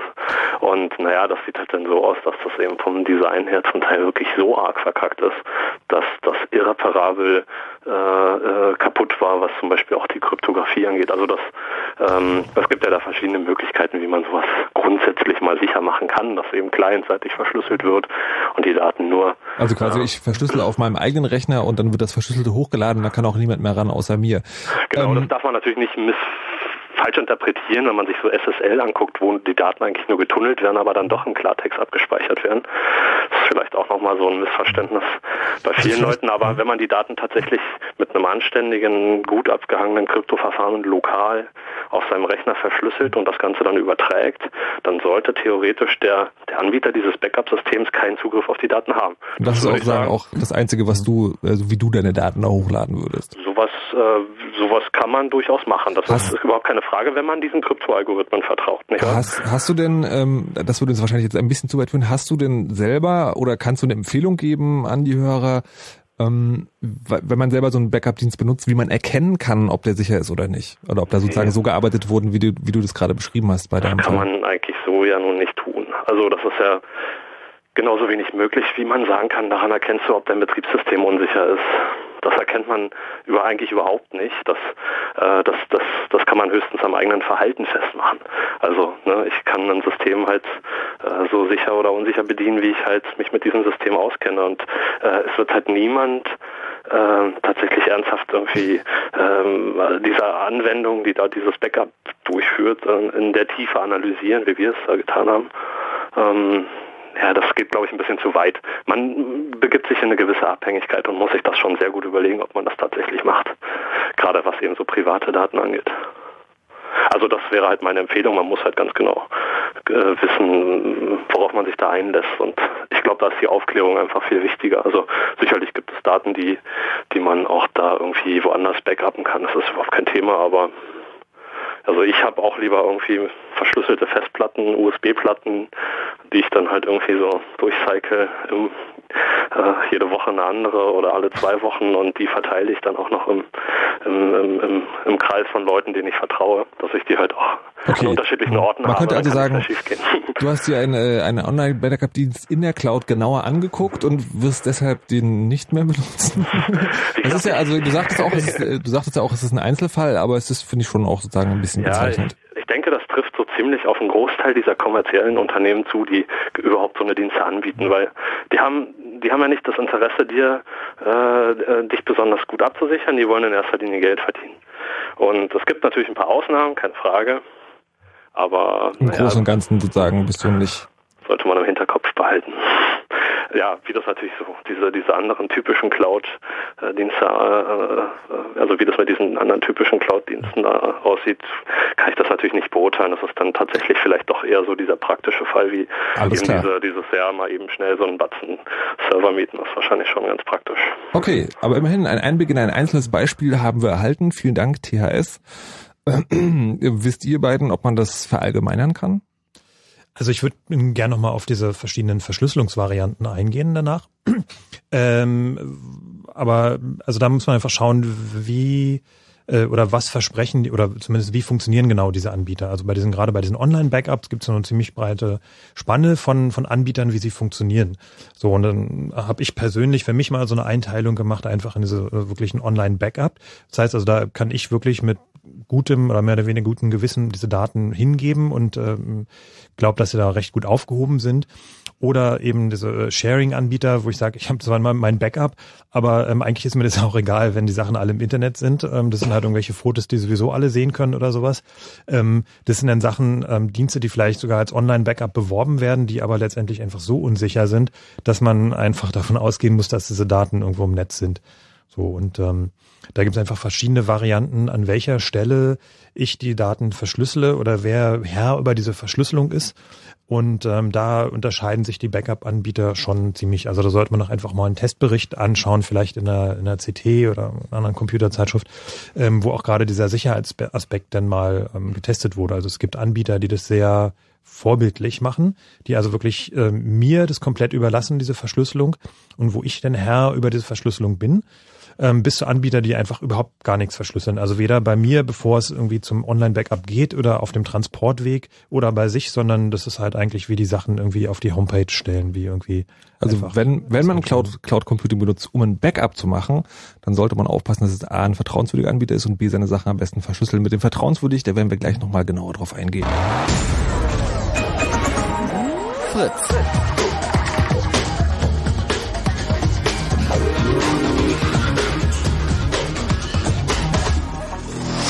Blue Moon. Die zwei Sprechstunden. Chaos Radio im Blue Moon am letzten Mittwoch im Monat. Es geht heute um Cloud Computing. Das ist quasi so eine Art digitale Leiharbeiter. Ihr sagt, ich will eigentlich nicht irgendwo einen ganzen Computer mieten, sondern ich will einfach nur mein Online-Backup irgendwo hinpacken oder so eine kleine Webseite programmieren, die ein bisschen mehr Rechenleistung braucht als so ein normaler Webspace. Dazu kann man das nutzen. Wir haben heute schon darüber geredet, was das kann. Wir haben auch schon darüber geredet, was es nicht kann, sind jetzt gerade bei Backups. Bevor wir damit aber weitermachen, wie man einen guten äh, Cloud Computing Backup Dienst erkennt und ob es das überhaupt gibt, gibt es ein bisschen Musik, die kommt aus dem Netz, also quasi auch aus der Cloud und zwar von Wilby und heißt Cruise the World.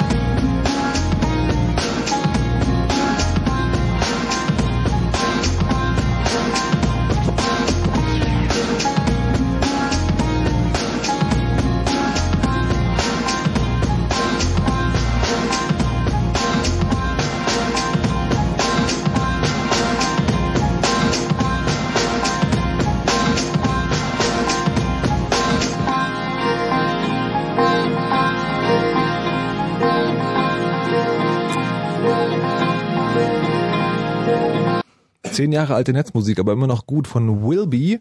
Der hat sein erstes Album wieder neu rausgebracht. Nach zehn Jahren Remastered gibt's umsonst und kostenlos im Netz. Ist Creative Commons Musik und den Link dazu gibt's im Wiki zur Chaos Radio Sendung, denn da seid ihr gerade gelandet.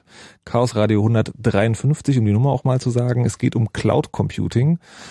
Herr Rosengart vom Chaos Computer Club ist auch hier zu Gast. Kannst du noch mal kurz in drei Sätzen zusammenfassen, was Cloud Computing ist? Ja, Cloud Computing sind äh, virtuelle Leiharbeiter im Netz. Ähm, die Cloud ist die das unbekannte Internetwesen. Das ist irgendwie so eine so, ein, so, ein, so eine ähm, graue, so eine diffuse Wolke.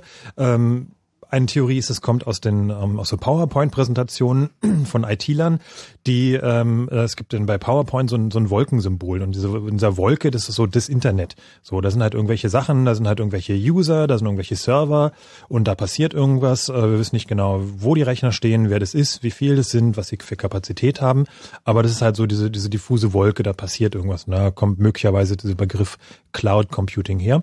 Und die Idee ist, dass man einfach bei Cloud Computing ähm, vor allem Dienste, äh, Server, also irgendwelche Angebote oder irgendwelche Software, die auf diesen Servern läuft, ähm, die wird zusammen mit diesen Servern komplett virtualisiert. Das heißt, ich kann hier einfach stundenweise mieten oder monatsweise, muss mir keine eigenen Server irgendwo in den Keller stellen, sondern ich miete halt einfach irgendwann ähm, nicht nur, also entweder Speicherkapazität, das kann auch sein in Form von virtuellen Festplatten oder auch noch gleich die Computing Power, also die Rechenleistung, um damit dann irgendwas zu tun. Das kann ein einfacher ähm, Webserver sein, wo ich einfach irgendwelche Webseiten habe, irgendwelche Firmenwebseiten. Es kann sein, ich will irgendwie eine große Werbekampagne ähm, launchen mit einer Firma und ich habe aber selbst nur einen Server zur Verfügung oder vielleicht zwei für meine Webseite und ich weiß aber, es kommen jetzt irgendwie Millionen Leute, klicken Punkt 18 Uhr auf die Webseite, dann bricht mein Server zusammen.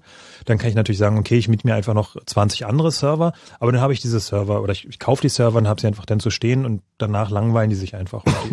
was ich jetzt machen kann mit der Cloud, ist, dass ihr einfach irgendwo bei irgendwie Anbietern, ähm, der bekannteste ist wahrscheinlich Amazon, ähm, virtuelle Serverkapazität dazu miete und dann zu dieser Lastspitze, wenn sie kommt, einfach diese Server hochfahre und die Last entsprechend verteile. Also das ist zumindest so die Theorie.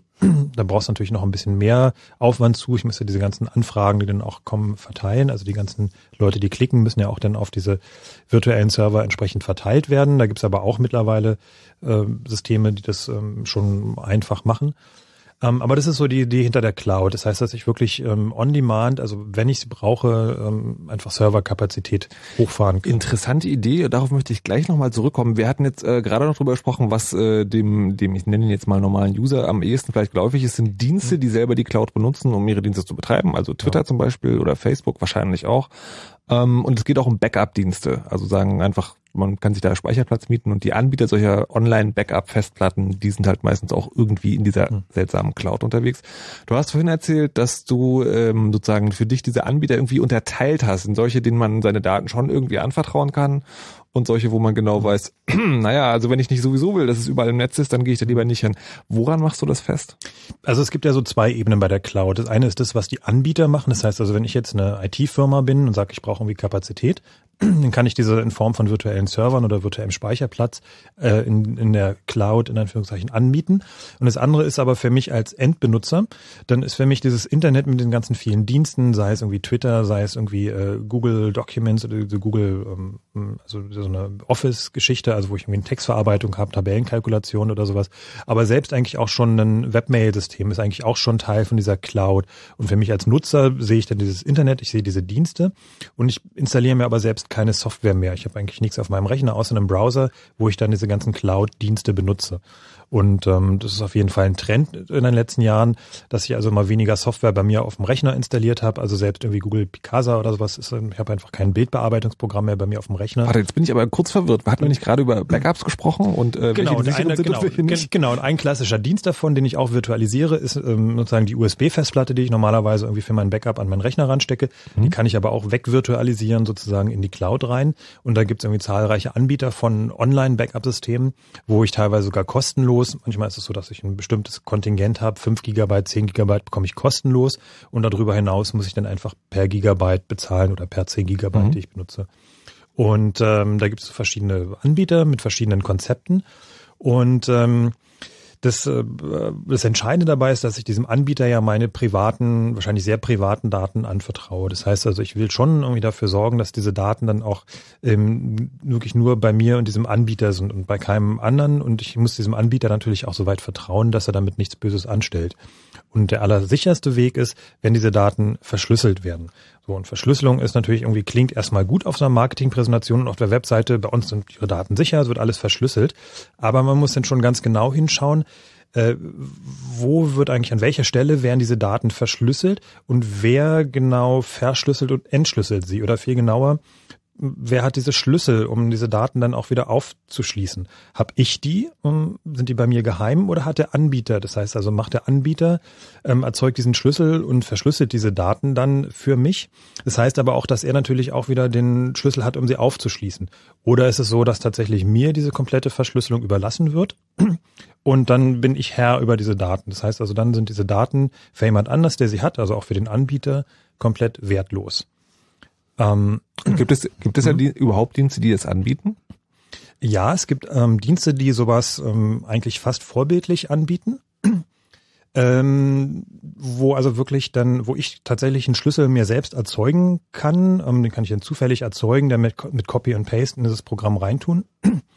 Und ähm, dann werden diese Daten zwar von dem Programm, aber schon mit meinem Schlüssel verschlüsselt. Und wenn ich jetzt mal davon ausgehe, dass die das alles ordentlich gemacht haben, alles sauber programmiert haben, dass diese Verschlüsselung auch gut funktioniert, dann ist das durchaus eine Sache, die für mich akzeptabel ist. Also das Wichtige ist, dass ich derjenige bin, ähm, der diese Verschlüsselung dann durchführt oder zumindestens den, den Schlüssel dann auch für mich behalte. Kannst du da Beispiele nennen, wo das funktioniert? Ähm, es ist ein Anbieter, mir fällt der Name gerade nicht ein, die sitzen in der Schweiz und ich glaube, die sind von Lassie, also so einem Festplattenhersteller, mhm. gekauft worden. Ich glaube, es wird jetzt auch unter dem Label und die bieten jetzt als Online-Festplatte ab.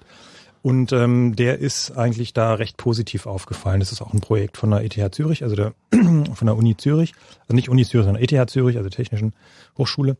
Ähm, und ähm, insofern unterstelle ich den mal, dass es ein ähm, Projekt ist, was jetzt nicht von Anfang an auf äh, billig, billig, möglichst schnell mal so ein, so ein Service hochziehen ähm, getrimmt war, sondern einfach eine Sache, die so ganz gut durchdacht ist und auch hoffentlich vom Programmcode her so ist, dass das sauber gemacht ist. Kann, äh, kann man das angucken, diesen Programm, Programmcode? Hat mal irgendjemand verifiziert? Also das, die Art und Weise, wie das verschlüsselt wird?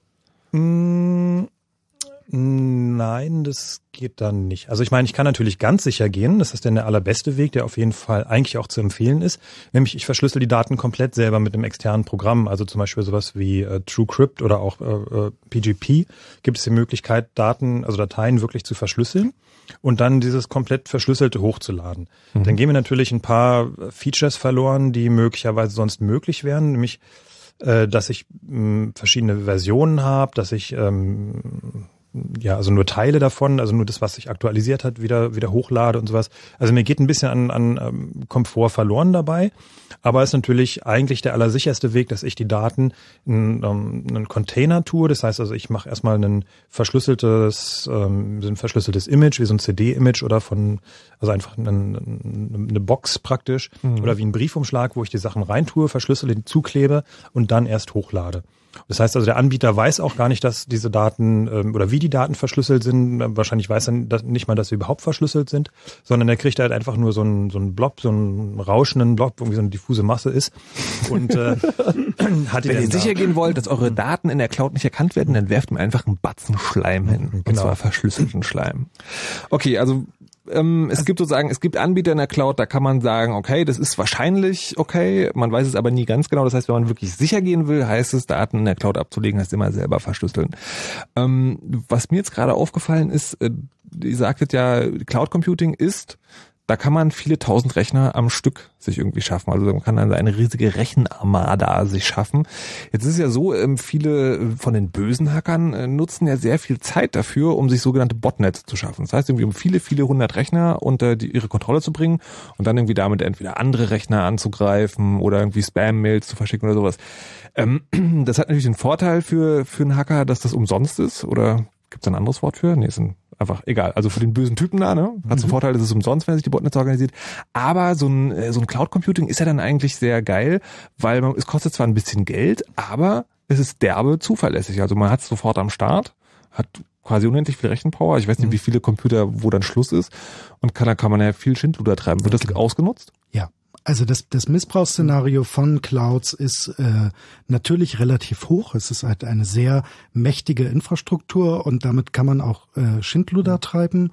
Ähm, Vor allem gerade, weil es so eine, so eine anonyme Sache ist auch. Also es gibt ja niemand mehr, der, der irgendwie, wo ich hingehen muss, irgendwie Bargeld auf den Tisch legen muss, mhm. vielleicht noch einen Ausweis zeigen muss oder sowas. Oder der irgendwie äh, im schlimmsten Fall auch mal irgendwie mit den Jungs mit den Baseballkeulen bei mir vorbeikommen kann. Warte, lass mich raten, man braucht Kreditkartendaten, um sowas zu mieten? Richtig. Ah, ich habe eine Idee, wo die herkommen können. ja. Okay, also man klaut sich einmal Kreditkartendaten aus dem Netz, setzt dann damit eine Cloud auf, mhm. macht dann irgendwie eine Riesenattacke genau. und... Genau, und dann ist es auch nicht so schlimm, wenn die nach zwei Stunden gesperrt ist oder ja. nach einer Stunde, weil dann hat man sein Ziel erreicht. Meistens. Und um die Szenarien eben einmal durchzugehen, das beginnt natürlich bei Mail-Servern die Spam-Mail verschicken mhm. oder in irgendeiner Art und Weise Spam im Internet hinterlassen, also Spam-Kommentare in Blogs, Spams auf äh, Spam-Accounts auf Twitter, äh, Facebook-Spams, alles in dieser Größenordnung ist mit der Cloud sehr gut und in sehr hohem Maße umzusetzen.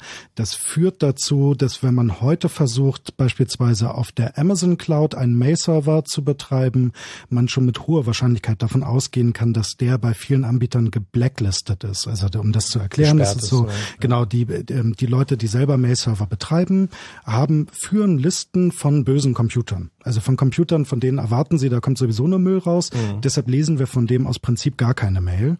Die, ähm, ich hätte beinahe gesagt, also so eine Art Bildzeitung des Internets. Ja, und, ähm, und die Wahrscheinlichkeit heute, wenn ich mir irgendeinen beliebigen Server ziehe, dass sich dieser schon mal in einen Adressraum befunden hat, aus dem so viel Quatsch getrieben wurde, dass der von Anbietern auf schwarze Listen geschrieben wurde, ist relativ hoch. Satz war komplizierter.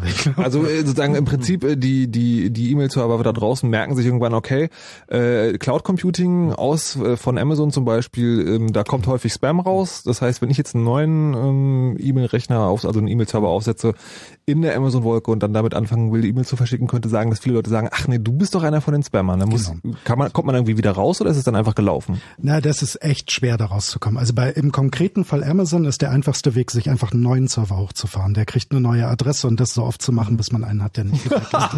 Das ist tatsächlich das einfachste Szenario, um da, um da, um da ja. rauszukommen. Mhm. Ähm, aber das ist ja nur quasi der Missbrauch auf unterster Ebene. Mhm. Das war ja quasi nur das Level, Hacker benutzen das genauso, wie sie einen anderen Computer verwenden könnten, um, um Quatsch damit zu treiben. Darüber gibt es deutlich interessantere... Ja, ich, ich, würde, aber würde ich schon gerne sozusagen nochmal äh, ja. ein bisschen gerne da, dabei verweilen. Okay. Also wir haben jetzt Spam-Mails, ja, das ist sozusagen okay, das ist nervig, aber das ist jetzt nicht wirklich gefährlich. Wird das denn auch wirklich benutzt für sozusagen für Übernahmeangriffe, ähm, um Dinge zu hacken. Also sagen, kann man damit, also mit dieser, mit dieser Größe an Rechenleistung, die quasi auf Knopfdruck zur Verfügung steht, kann man damit sagen noch mehr treiben, außer Spam-Mails zu verschicken? Genau, darauf wollte ich gerade kommen. Wir ah. also kommen ja die ganze Zeit von diesen, das Buzzword heute Abend ist ja Verschlüsselung. Ja. ja. Also das heißt, ähm, bei diesen ganzen Backup-Diensten ging es ja darum, die Frage, wenn meine Daten sicher verschlüsselt sind, dann könnte man dem vertrauen. Mhm. Nun ist ja ein Problem dieser Verschlüsselung, man liest es ab und zu in der Zeitung, die Vergleiche sind immer, um diese diese Datei zu knacken, um diesen Schlüssel zu knacken, müsste ein Computer so und so lange rechnen. Also beispielsweise 500 Jahre. Mhm. Ja? Mhm. Ähm, und das äh, bis heute war jedem klar, na gut, keiner lässt seinen Computer 500 Jahre laufen, um, um diesen Schlüssel zu knacken. Und das stimmt natürlich. Trotzdem habe ich in der Cloud heute ja die Möglichkeit, einfach 5000 Computer zu betreiben. Und 5000 Computer brauchen dann natürlich nur noch ein Zehnteljahr, äh, um, um diesen, ich glaube, es war richtig, äh, um, um diesen Schlüssel zu hacken. Und es gibt den ersten Dienst, der tatsächlich in der Cloud aktiv ist. Es gibt auf Amazon Web Services, ich weiß nicht, ob es sie immer noch gibt, aber einen Dienst, die anbieten, WPA-Schlüssel zu knacken. Also von Wireless, Wireless LANs. Genau. Ja. WPA gilt bislang als relativ sicher. Web ist, äh, Web ist quasi erschlagend ge ge gehackt. Ähm, mhm. WPA gilt bislang noch als relativ sicher. Es ist aber tatsächlich so, dass die immense also das ist ja egal, wie der Angriff läuft, sie kriegen diese Dinger mit einer relativ hohen Wahrscheinlichkeit geknackt. Mhm. Ich glaube, es kostet 20 Dollar. Ähm, die muss man einfach überweisen und dann kann man einen WPA-Schlüssel knacken. Wie, wie, wie funktioniert das? Man muss irgendwie ein bisschen äh, WLAN abhören und schickt den Traffic dahin oder was? Genau, man braucht sehr wenige Pakete, konkretes Angriffsszenario. Ich bin in einer Wohnung, ich möchte in das Netzwerk meines Nachbarn einbrechen. Mhm. Ähm, ich äh, muss ein paar Pakete aufzeichnen, die da durch die Luft fliegen. Das ist nicht sehr kompliziert. Und ähm, dann übersende ich diese Pakete und den Netzwerknamen an den Anbieter, überweise 20 Dollar und kriege mit gewisser Wahrscheinlichkeit ähm, den, den Schlüssel zurückgeschickt. Ey, nur mal kurze Zwischenfrage. Das ist hochgradig illegal oder darf man das? Nee, das ist fürchterlich illegal. Okay, aber das macht den Betreibern von diesem Angebot nichts aus. Ja, da bin ich, deshalb bin ich mir nicht sicher, ob es die noch gibt oder ah, nicht, aber die okay. gab es auf jeden Fall. Alles naja klar. gut, ich meine, also grundsätzlich einen Schlüssel zu knacken ist jetzt erstmal nichts Illegales. Also der Anbieter kann ja auch sagen, ja, schickt uns irgendeine Datei und ähm, wir ähm, knacken die. Aber Ach, wir, wir, wissen, wir wissen natürlich nicht, dass es irgendwie für das WPA-Netzwerk von deinem ah, Nachbarn ist. Verstehe ich sagen, ich, ich so, schicke das, das hin und sage so, ha, ich habe den Schlüssel zu meinem eigenen WLAN vergessen, könnt ihr den für mich rausfinden? So? Ich glaube, der professionelle Begriff dafür ist Password Recovery. Ah, genau, ja, genau. sehr schön. Also gibt's auch für, für ZIP-Files, für ähm, mhm. passwortgeschützte PDFs, äh, für Word-Dokumente und weiß nicht was alles. Und ich glaube so, das gibt so einen, einen ähm, Anbieter aus Osteuropa und ich vermute mal, dass der mittlerweile auch diesen Weg in die Cloud gegangen ist. Also es gibt da auch durchaus viele Szenarien, also man könnte alles mögliche an Verschlüsselung damit auch brechen, das muss jetzt nicht der WPA-Schlüssel mhm. sein. Ähm, also das, was Nico auch schon gesagt hat, also das, ähm, wie die äh, IT-Leute sagen, sowas skaliert ganz gut. Das heißt also, ich kann es wirklich dann einfach in die Breite ähm, skalieren, sagen, okay, ich werfe da halt jetzt nicht einen Rechner fünf Jahre, sondern einfach 5000 Rechner drauf und ähm, Geld spielt jetzt erstmal auch keine Rolle. Und wahrscheinlich, wenn der Schlüssel dann auch irgendwie in der Woche geknackt ist, dann ähm, was das Geld ist dann auch wert wahrscheinlich. Um es einmal noch zu sagen, weil es mir am Herz liegt, also unbedarf der Tatsache, ob das Knacken selber legal oder illegal ist, in das Netzwerk des Nachbarn einzubrechen, ist natürlich trotzdem hochgradig illegal. Also das, das sollte an dieser Stelle wenn es denn, wenn es denn verschlüsselt ist und äh, nur wirklich ähm, nur um darauf nochmal hinzuweisen. Ähm, Dingens. Jetzt haben wir so viele Rechner, jetzt bin ich ganz wirr im Kopf. Ach, die Verschlüsselung. Ähm, sagen wir mal, wenn man, also WPA funktioniert es, wenn man irgendwie ein paar tausend Rechner raufwirft, geht es halt sehr schnell. Gibt es denn eine Verschlüsselungsart, die dagegen immun ist? Also sagen die auch bei 5000 Rechnern sagt, den Finger zeigt und sagt, nee. Also was ist mit PGP zum Beispiel? Oder GPG? Dann sagen die am häufigsten. Naja, es kommt auf die Verschlüsselung drauf an, die da verwendet wird. Und ähm, gut, man kann natürlich auch so Sachen machen wie noch ähm, ausprobieren und sowas. Ähm, das ist jetzt schwer zu sagen. Also weil natürlich auch die Leistung der Cloud wird ja auch immer größer. Mhm. Und ähm, insofern wird die Sache dann nur teurer, aber dauert nicht länger. Also das ist, ähm, das ist okay. die, so kann man dann halt auch hey, sagen, ja, wir brauchen halt, ja, klar, also wenn Geld keine Rolle spielt, dann ähm, ziehe ich das Ganze einfach in die Breite und ja. ähm, sage jetzt rechnen halt nicht mehr zehn Rechner, sondern 10.000 Rechner, alles einfach einfach alles, was Amazon und alle anderen Anbieter zu, äh, anzubieten hat. Wir nehmen alles einfach. Wie teuer das wohl Stunde. wäre? Einmal die ganze Rechenleistung aller Cloud-Computer. Ja, so viel Kohle haben wir auf jeden Fall nicht, denke ich. Ähm, das kann man also für Unsinn. Gibt es noch mehr Unsinn, den man, den man damit treiben kann? Naja, also ich, wenn man einen eigenen Server betreibt, dann sieht man ähm, schon, dass da ziemlich viel Angriffsversuche zumindestens auch von diesen Amazon oder von anderen Cloud-Diensten auch ausgehen. Das heißt also, da wird dann probiert, nach ähm, fehlerhaften Softwareversionen auf dem Server zu suchen. Also man sieht es dann in irgendwelchen URLs, die man im Log hat, irgendwie irgendwelche Datenbank-Administrator-Geschichten äh, oder irgendwelche anderen Zugänge, irgendwelche bekannten Sicherheitslücken im Content-Management-System von der Webseite. Ähm, es wird nach ähm, Passwörtern oder nach, ähm, also nach Zugängen mit zu einfachen Passwörtern gesucht, ähm, wo dann einfach gescannt wird, also einfach wild drauf los und mhm. wir gucken mal, ob irgendwo was gefunden wird. Und sowas wird tatsächlich auch ganz viel von diesen Cloud-Servern mittlerweile gemacht, dass man eigentlich, wenn man einen eigenen Server betreibt, mittlerweile diese IP-Adressen, diese Bereiche eigentlich sperren kann, weil da ist jetzt auch nicht so furchtbar viel Sinnvolles zu erwarten. Wow. Ähm, was ich mich jetzt frage ist, ähm, es ist also nicht teuer, also nicht derbe teuer sozusagen, sich so ein Ding zu mieten. Ähm, das heißt, äh, es lohnt sich wahrscheinlich ziemlich schnell. Gibt es da irgendwelche Statistiken? Habt ihr da irgendwas im Kopf, wo man sagen kann, sozusagen, okay, das lohnt sich für die äh, für die Leute, die damit Schindluder treiben, einfach weil sie dann viel mehr Geld mit einnehmen, als so, ein, so eine Cloud zu mieten kostet? Gibt es da Zahlen? Nee, ich glaube nicht, dass die veröffentlicht werden von naja, es gibt ja meistens sozusagen Schätzungen irgendwie. Nein, ich habe ich hab keine Schätzung. Nein, es kommt auch immer okay. darauf an, was es dir wert ist, einfach so einen Schlüssel zu knacken. Also die, ich finde, es ist dir wert, in ein bestimmtes WLAN reinzukommen. Die, äh, die andere Sache ist sozusagen natürlich, ähm, weil ich mir so vorstelle, die Cloud nutze ich und ich muss dafür zahlen, aber am allerliebsten wäre es mir doch, ich muss gar nichts dafür zahlen. Ich übernehme einfach eine Cloud, die jemand anders gemietet hat. Wie mache ich das? Also einmal, um sozusagen an der Stelle noch ein bisschen Werbung zu machen, weil du wolltest ja schon auf die Einbruchsszenarien. Ja. Äh, das gibt es an der Stelle. Es gibt Cloud-Anbieter, die es anbieten, die, die, die den Einstieg umsonst machen. Interessantester da ist sicherlich im Moment die Google App Engine. Da kann ich bis zum gewissen Grad kann ich anfangen, Cloud-Infrastrukturen auszuprobieren und muss dafür nicht bezahlen. Also in einem, in einem Rahmen des, des, der tatsächlich auch was bringt, oder? Ja, ja, bis zu einem wahnsinnig hohen Rahmen, kann man sogar sagen. Also das heißt, alle normalen Webseiten kann man dort ähm, quasi für umsonst betreiben, okay, wenn man nicht gerade eine gigantische Webseite ist. Das Problem ist, dass die Entwicklungsoberfläche, auf der man das betreiben muss, ähm, nicht sehr üblich ist. Also dort läuft kein normales Blocksystem, es ist eine Python, es geht zu weit ins Detail, okay. man muss sich mhm. damit auseinandersetzen, aber es ist interessant, um damit einmal rumzuspielen und ein sehr innovativer und anderer Ansatz, dieses Cloud Computing anzugehen. Worauf du aber schon wieder hinaus wolltest, war natürlich Schindluder. Jetzt bin ich der Böse hier. Ich gar nicht, das heißt, kommt. Während wir davor ja darüber gesprochen haben, wie man mit der Cloud nach außen Mist machen kann, mhm. gibt es natürlich noch die interessante Frage, ob es Angriffsszenarien auf die Cloud gibt. Mhm. Ähm, und die gibt es natürlich und diese sind auch sehr interessant, weil ähm, auf, auf unserem Notizzettel für, für, für die heutige Sendung steht ha, der Satz. Halt, halt halt, wir hören jetzt eine Musik, dann machen wir Nachrichten, Wetter und Verkehr und dann sagst du, wie das mit den Angriffen auf die Cloud funktioniert.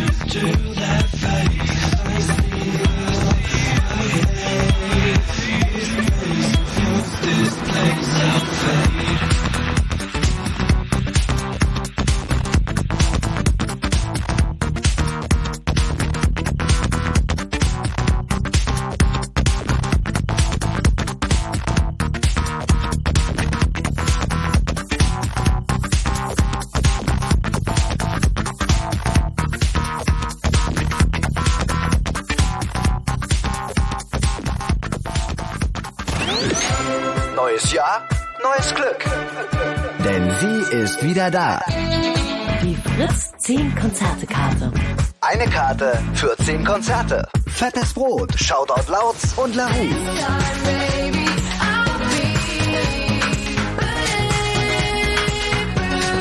Jan Delay, Paul Kalkbrenner und 30 Seconds to Mars.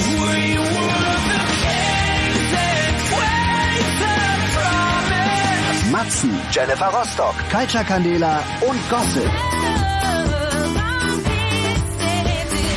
Die Fritz 10 Konzertekarte. Eine Karte für 10 Konzerte. Nur bei Fritz und nur zu gewinnen. Immer Montag bis Freitag bei den Radio Fritzen am Nachmittag. Um 10 nach 3. Mehr Infos fritz.de. Die Fritz 10 Konzertekarte. Neues Jahr, neues Glück. Neue Musik. Fritz. Und das hört man. Um kurz nach halb zwölf. Fritz Info. Nachrichten. Mit Martin Schneider. Einen Tag vor der Londoner Afghanistan-Konferenz hat der Bundestag über den deutschen Einsatz am Hindukusch diskutiert. Kanzlerin Merkel sagte in einer Regierungserklärung, Ziel sei es, die Verantwortung für das Land Schritt für Schritt in die Hände der Afghanen zu übergeben. SPD-Chef Gabriel forderte einen konkreten Zeitplan für den Abzug der deutschen Truppen ab 2011. Nur dann würden die Sozialdemokraten einem neuen Afghanistan-Mandat zustimmen. In London kommen morgen Vertreter von 70 Ländern zusammen, um über die Zukunft Afghanistans zu beraten. Die internationale Gemeinschaft will dem Jemen stärker wirtschaftlich und politisch helfen. Das ist das Ergebnis einer Konferenz in London, an der Vertreter von rund 20 Staaten und Organisatoren wie der Weltbank teilnahmen. Nach Angaben des britischen Außenministers Miliband wurde ein Fünf-Punkte-Plan vereinbart. Er sieht unter anderem Hilfen bei der Grenzsicherung des Jemen und eine Unterstützung durch den Währungsfonds IWF vor. US-Außenministerin Clinton betonte, ein instabiler Jemen sei eine Gefahr für die ganze Region. Das verarmte Land gilt als Rückzugsgebiet für Mitglieder des Terrornetzwerkes Al-Qaida. Soziale Netzwerke wie Facebook oder StudiVZ sollten noch sicherer werden. Das Bundesverbraucherministerium fordert von den Anbietern, dass Daten von vornherein geblockt werden, damit nicht erst die Nutzer aktiv werden müssen. Außerdem sollten nach Meinung des Ministeriums Inhalte der Netzwerke komplett wieder gelöscht werden können. Mehrere soziale Netzwerke hatten im letzten Jahr auf eine Abmahnung der Verbraucherzentralen reagiert und versprochen, mehr für den Datenschutz zu tun. Sport. Fußball-Zweitligist Union Berlin muss in den nächsten Spielen auf Abwehrspieler Daniel Schulz verzichten. Er hat sich gestern beim Training den Mittelfinger gebrochen und fällt bis zu zehn Wochen aus. Union Sportdirektor Beek sagte, die erneute Verletzung sei bitter für Schulz, weil er vorher noch lange Knieprobleme gehabt hatte. Wetter. Die aktuellen Temperaturen. In Cottbus haben wir minus 6 Grad, in Frankfurt sind es minus 5, in Potsdam und Angermünde minus 4, in Neuruppin minus 2, in Wittenberge minus 1 und in Berlin um die minus 4 Grad. Die Nacht ist bewölkt und schenkt euch bis zu 8 cm Neuschnee. Die Tiefstemperatur liegt bei minus 7 Grad. Morgen gibt's dann ab und zu Schnee und Graubeschauer. Es wird etwas wärmer als heute und das Ganze bei knapp über 0 Grad. Verkehr. A2 Magdeburg Richtung Berlin. Zwischen Cäsar und Wolin besteht Gefahr durch ein defektes Fahrzeug, das die rechte Spur blockiert. A10 südlicher Berliner Ring Richtung Schönefelder Kreuz. Zwischen Dreiecknutetal und Ludwigsfelde West gab es einen Unfall. Hier ist der Standstreifen blockiert. A10 östlicher Berliner Ring Richtung Dreieck Schwanebeck. Zwischen Dreieck Spreeau und Freienbrink gab es einen Unfall. Hier ist der Standstreifen blockiert. Und Stadtverkehr Berlin A100, 111. Hier ist über noch alles äh, zu. Es gibt immer mal wieder Stau und stockenden Verkehr. Fahrt vorsichtig da, wo es geht. Euch eine gute Fahrt. Fritz ist eine Produktion des RBB. Und wenn im Radio 101,5? Dann Fritz in Eisenhüttenstadt.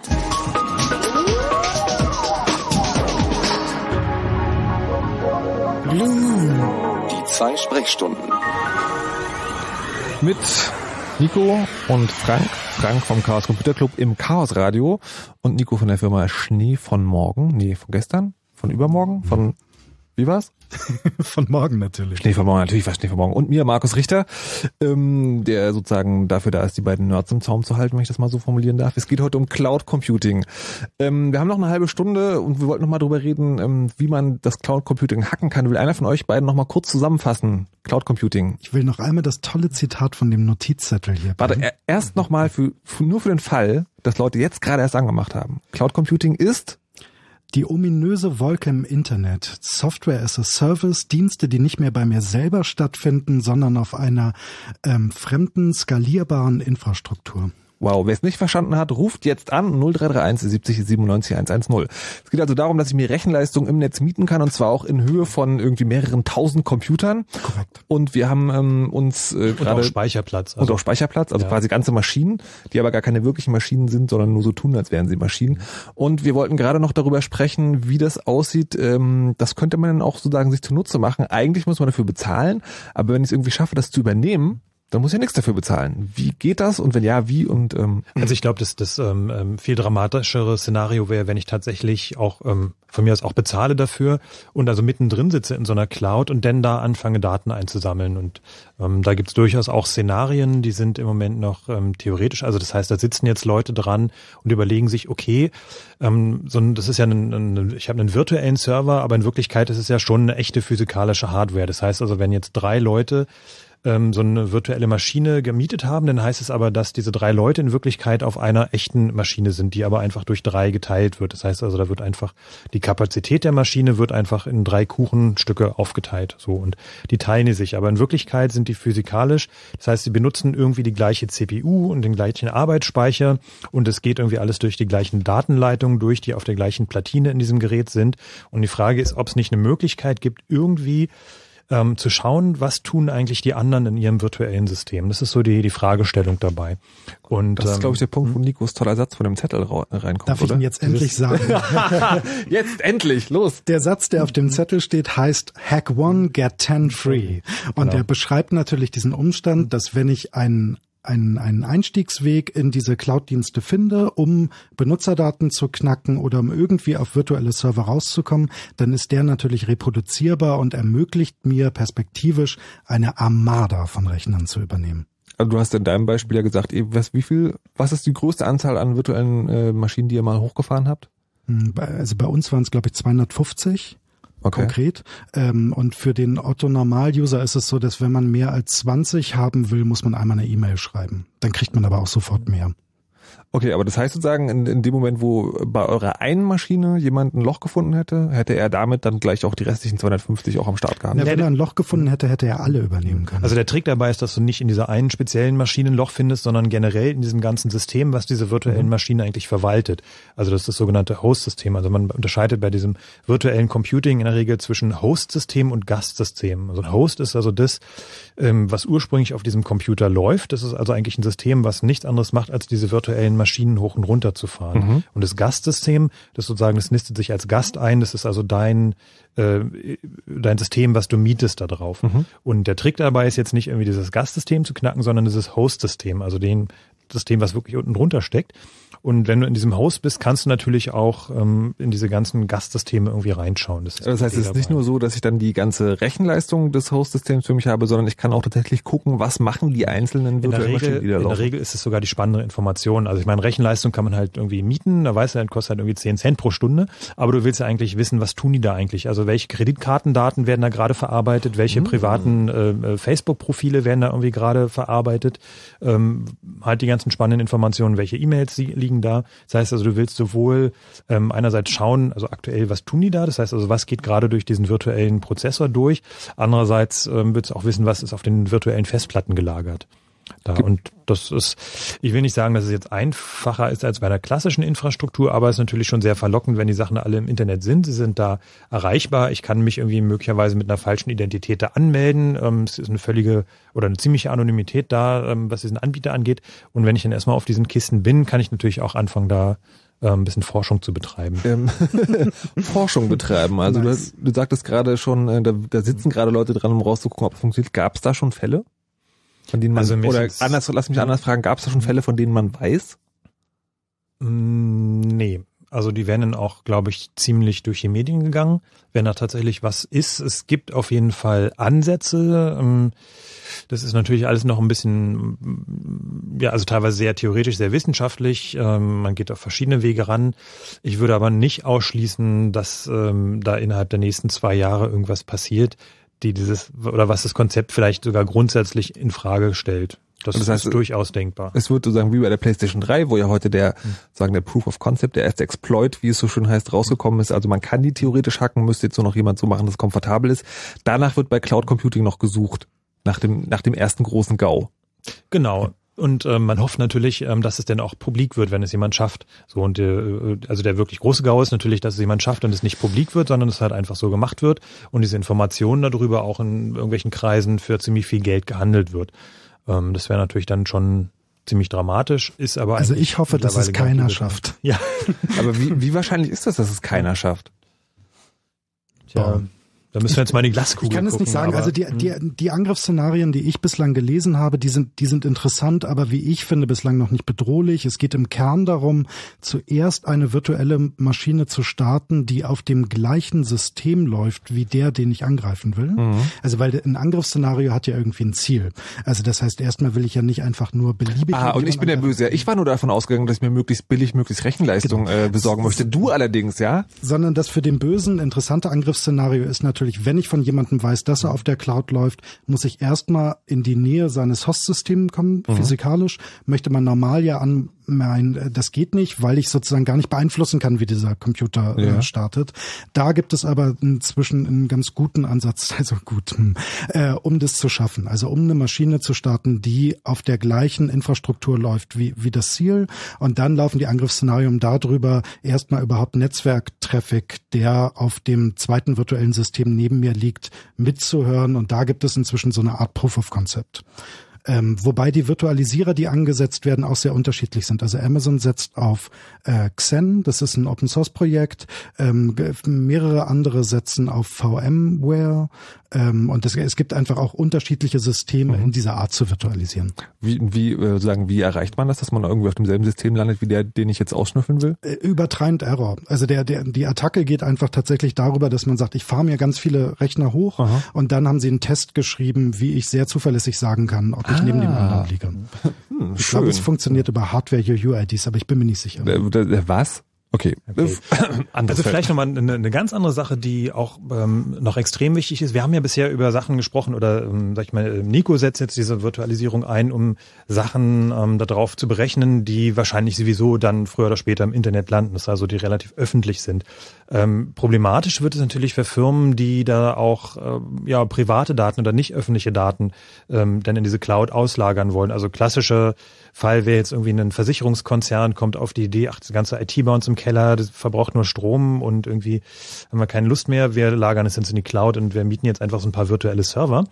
Und dann haben wir natürlich ganz neue Probleme, was jetzt die ähm, einmal diese rechtliche Situation angeht, ähm, weil natürlich diese äh, Cloud, äh, haben wir ja gesagt, das ist so eine ganz diffuse Sache. Das heißt, wir wissen möglicherweise gar nicht mehr, in welchem Land diese Server stehen. Stehen sie in Deutschland, stehen sie irgendwo in der EU, in Europa, stehen sie in den USA, in Asien, China vielleicht. Ähm, das ist alles durchaus denkbar mit so einer Cloud.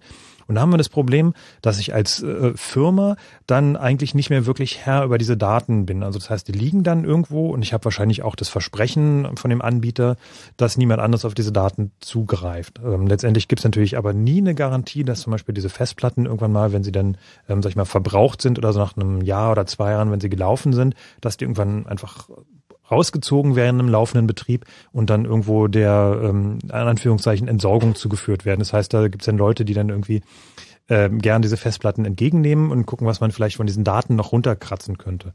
So, und das ist natürlich schon ein Szenario, wenn ich als Firma wirklich heikle, sensible Daten verarbeite, aber eigentlich nicht mehr diesen das System vollständig unter Kontrolle habe. So, dann muss ich einfach auch schauen, welche gesetzlichen Regelungen ähm, gelten da. Kann ich das als Firma überhaupt machen, meine IT auslagern irgendwo anders hin in eine Cloud? Das heißt, ähm, ich muss also irgendwie auch schauen, irgendwie ein gewisses Vertragsverhältnis haben. Ich muss gucken, ob es mir die äh, Regelungen nach dem deutschen Datenschutzgesetz auch überhaupt erlauben, diese Sachen einfach so rauszugeben. Ähm, Gibt es eine vertragliche Vereinbarung mit dem Anbieter? Ähm, bei äh, vielen wichtigen Daten in Deutschland ist es so, dass sie also nicht aus der EU rausgehen dürfen. Also ich muss dann wirklich auch einen Anbieter nehmen, der mir garantiert, dass diese Sachen in der EU bleiben, weil man einfach sagt, in der EU gibt es einigermaßen, also so halbwegs zuverlässige Datenschutzstandards. Ähm, in der USA sind diese Datenstand Datenschutzstandards möglicherweise nicht mehr gegeben. Und dann ist noch die Frage, gibt es denn vielleicht irgendwelche äh, Geheimdienste oder Ermittlungsbehörden, die sagen, ja, also wir wollen jetzt aber wirklich mal darauf gucken. Dann habe ich natürlich bei uns in, in Deutschland oder in der EU eine ganz andere rechtliche Möglichkeit, dagegen vorzugehen. In den USA oder äh, was nicht, in China, Israel oder sowas sagt halt einfach, wir wollen jetzt diese Festplatten haben, es gibt gar keine Diskussion. Und dann habe ich als, äh, ja, als Firma, die für diese Daten eigentlich verantwortlich ist, natürlich auch kaum noch eine Handhabe dagegen. Und dann sind diese Daten schon irgendwie weg oder sind dann halt irgendwo anders. Das heißt also, wenn ich selber so eine Firma äh, gründen will, dann sollte ich mal gefälligst gucken, wo das dann hingeht, wenn ich so einen Service nutzen will tatsächlich. Ähm, kann ich das denn als User irgendwie rausfinden, wenn ich jetzt zu einer Firma gebe äh, und ich möchte sagen, ich möchte, ich würde jetzt gerne mal wissen, was für eine Infrastruktur die nutzt. Gibt es da Quellen? Kann man das selber irgendwo nachgucken, wo deren Server dann letztendlich stehen? Nee, das ist schwierig. Also wenn der Anbieter da nicht ähm, ganz konkret antwortet, dann habe ich eigentlich kaum einen Weg, das rauszufinden. Also dann müsste ich da höchstens auch auf die Datenschutzbehörden äh, vertrauen, wenn ich, also wenn sich ein Anbieter weigert zu sagen, wo er seine Server zu stehen hat oder ob er sie vielleicht virtualisiert hat, ähm, dann gäbe es natürlich die Möglichkeit, mal auch den Datenschutzbeauftragten anzusprechen, sagen, ja, also die Firma, die macht irgendwie so ein Geheimnis daraus. Wollen Sie vielleicht mal nachschauen gehen? Dann kann der natürlich mal zu der Firma gehen und sagen, irgendwie, ja, ähm, wo sind denn hier eure Server? Die will ich jetzt gern mal sehen. die sind in der Cloud, aha. Was gibt's denn da für Verträge? Wo stehen die denn? Äh, welche Sicherheitsvorkehrungen habt ihr getroffen? Ähm, und möglicherweise ist dann sogar auch ein Bußgeld fällig für die Firma. Das kann auch passieren, wer diese Daten dann unüberlegt irgendwohin auslagert in die Cloud und sich da auch ähm, keine Gedanken über irgendwelche juristischen Beschränkungen gemacht hat. Das ist aber sozusagen eher das, äh, das große Geschütz für den alltäglichen Gebrauch nicht wirklich ähm, irgendwie praktikabel. Also ich will ja nicht jedes Mal, wenn ich mich irgendwo auf einer Webseite anmelde, zum Datenschutzbeauftragten äh, gehen. Das ist dann quasi schon eher Aktivismus als äh, tatsächlich praktikabel. Damit muss man jetzt leben. Wie ist es denn überhaupt, ähm, du hast ja vorhin schon mal die Glaskugel erwähnt, wo geht das jetzt hin? Was kommt als nächstes mit dem Cloud Computing? Wird das so weitergehen, dass du einfach so sagen, immer mehr, immer besser im Netz oder wird es da mal einen Umschwung geben? Gibt es da schon was abzusehen? Also ich denke, dass gerade bei der Verfügbarkeit ähm, wird es für Firmen spannend, also auch wirklich für ernsthafte Anwendungen, also wenn ich wirklich als Firma auf diese äh, Systeme angewiesen bin, dass sie da sind, dass sie funktionieren, dass sie auch äh, mit einer gewissen Performance arbeiten, das heißt also, ich einfach eine bestimmte Rechenleistung ganz sicher zur Verfügung habe. Das kann ich eigentlich nur machen, wenn ich dieses Rechenzentrum selbst betreibe oder wenn ich die Server selbst betreibe und wirklich im Keller vor mir zu stehen habe. Also ich bin da sehr skeptisch, was wirklich, ähm, ich sag mal, unternehmenskritische Anwendungen angeht. Also Nico wird mir vielleicht widersprechen, aber äh, wenn ich jetzt wirklich absolut 100 Prozent garantieren muss, also wie so Sachen wie jetzt hier im, im Rundfunk, äh, im Fernsehen, das ist ein klassischer Fall, wo einfach äh, auch Kraftwerke einfach ganz konservativ sagen, also das, da, da da darf es keinen Ausfall geben, da gibt es keine Ausrede, sondern es muss einfach funktionieren. Punkt. So, und das sind einfach klassische Sachen, die kann ich nicht in die Cloud geben. Und ich denke mal, dass es möglicherweise auch, wenn die Anbieter also wenn, wenn der Trend weiter anhält und wenn man Sachen in die Cloud gehen, die Anbieter aber nicht entsprechend nachrüsten und aufstocken, dann wird es da auch vielleicht zu einem Engpass geben, was dann vielleicht auch wieder Leute dazu bewegen könnte, nachzudenken, ob das jetzt eine richtige Entscheidung war. Wir hatten was ähnliches beim Outsourcing, es war irgendwie auch eine große Welle vor ein paar Jahren, alles nach Indien, alles nach Indien. Und jetzt merken die Firmen aber, das bringt eigentlich nicht so viel und jetzt geht auch ganz wieder viel zurück davon. Es war auch so ein, so ein typischer Hype. Ähm, ja, es ist jetzt wirklich eine Glaskugel schauen. Wahrscheinlich wird sich diese Cloud Computing Geschichte halten, weil diese Virtualisierungslösungen funktionieren alle auch schon recht gut, von ein paar Kleinigkeiten abgesehen. Und ähm, möglicherweise ist es ja auch ein Weg und ein Mittel, um den wachsenden Stromverbrauch irgendwie einigermaßen in Grenzen zu kriegen, der durch die IT entsteht.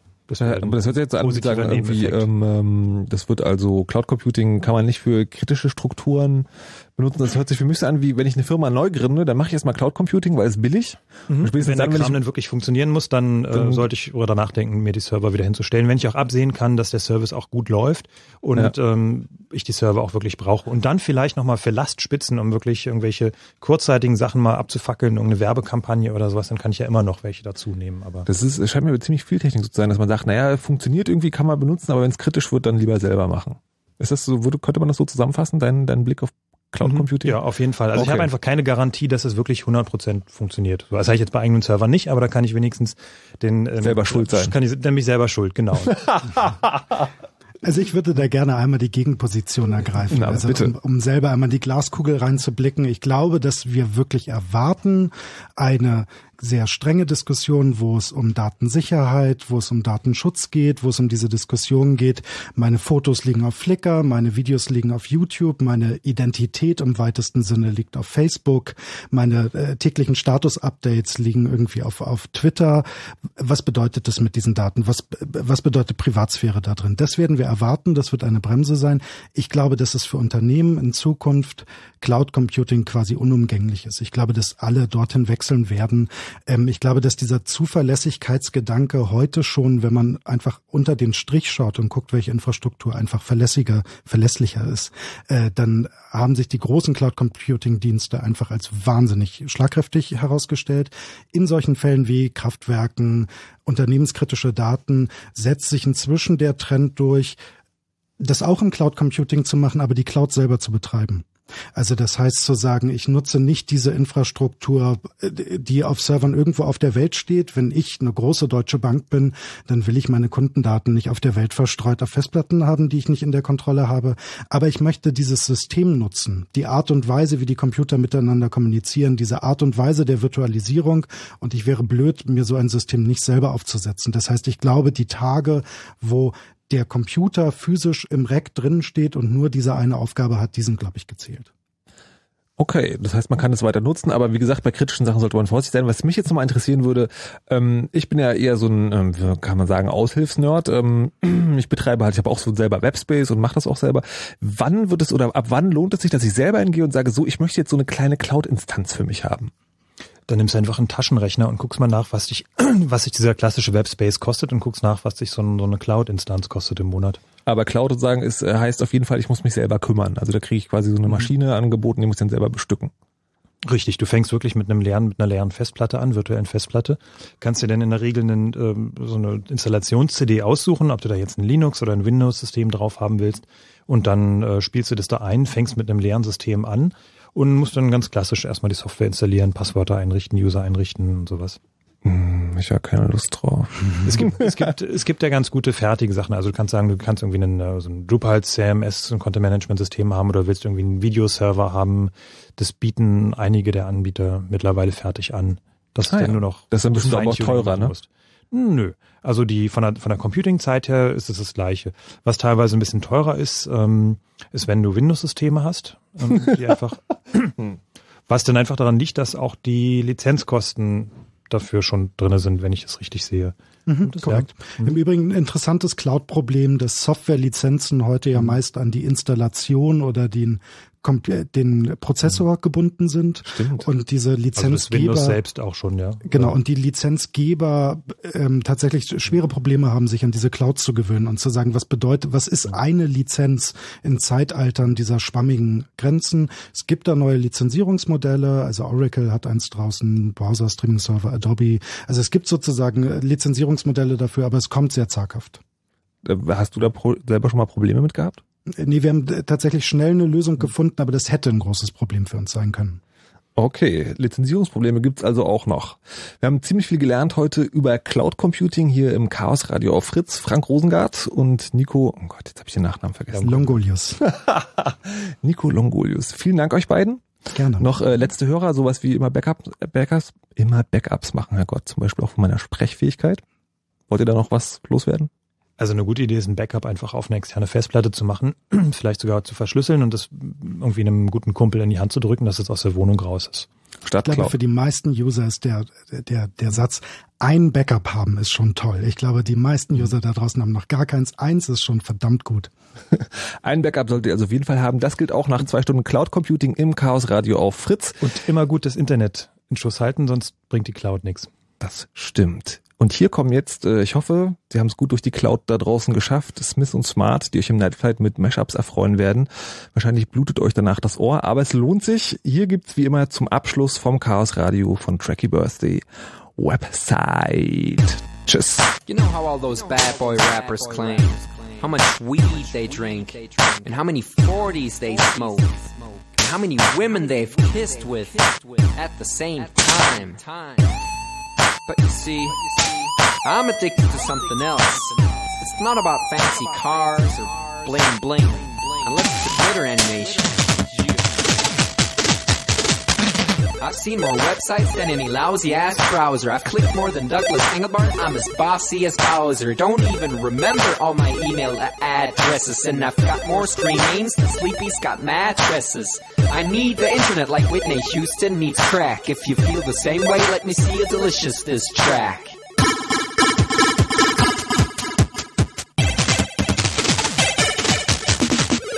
Spent more time online than Tim Berners-Lee. When I go to a club, it's mostly a surf club, you see. I've pal paid more money than you've got pictures on Flickr. They call me the Uber YouTuber, MySpace clicker. I love amateur homepages and dirt style design. The interweb's a ghetto full of gustatory crime. Cross your fingers, make your hand look like a W and holla website.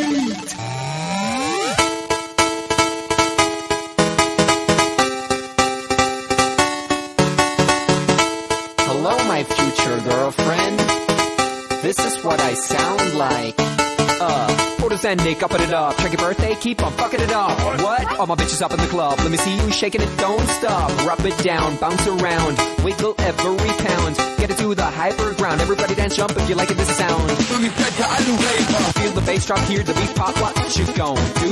When it's time to take off, climb the rooftop, jump out of your shoe. It goes oohs, oohs, happy face balloons, unfadable folky tunes, dance moves from shitty cartoons, really hot wounds, hungover afternoons. The club's full with the whole sweaty nation. That seems out of the wrong medication. Rave invasion, it's a D-Thing. Moin, kein Punkt, Peng. 1, 2, Polizei, 3, 4, Polizei, 5, 6, 8, 6, 7, 8, bitte nach. It's an index finger party.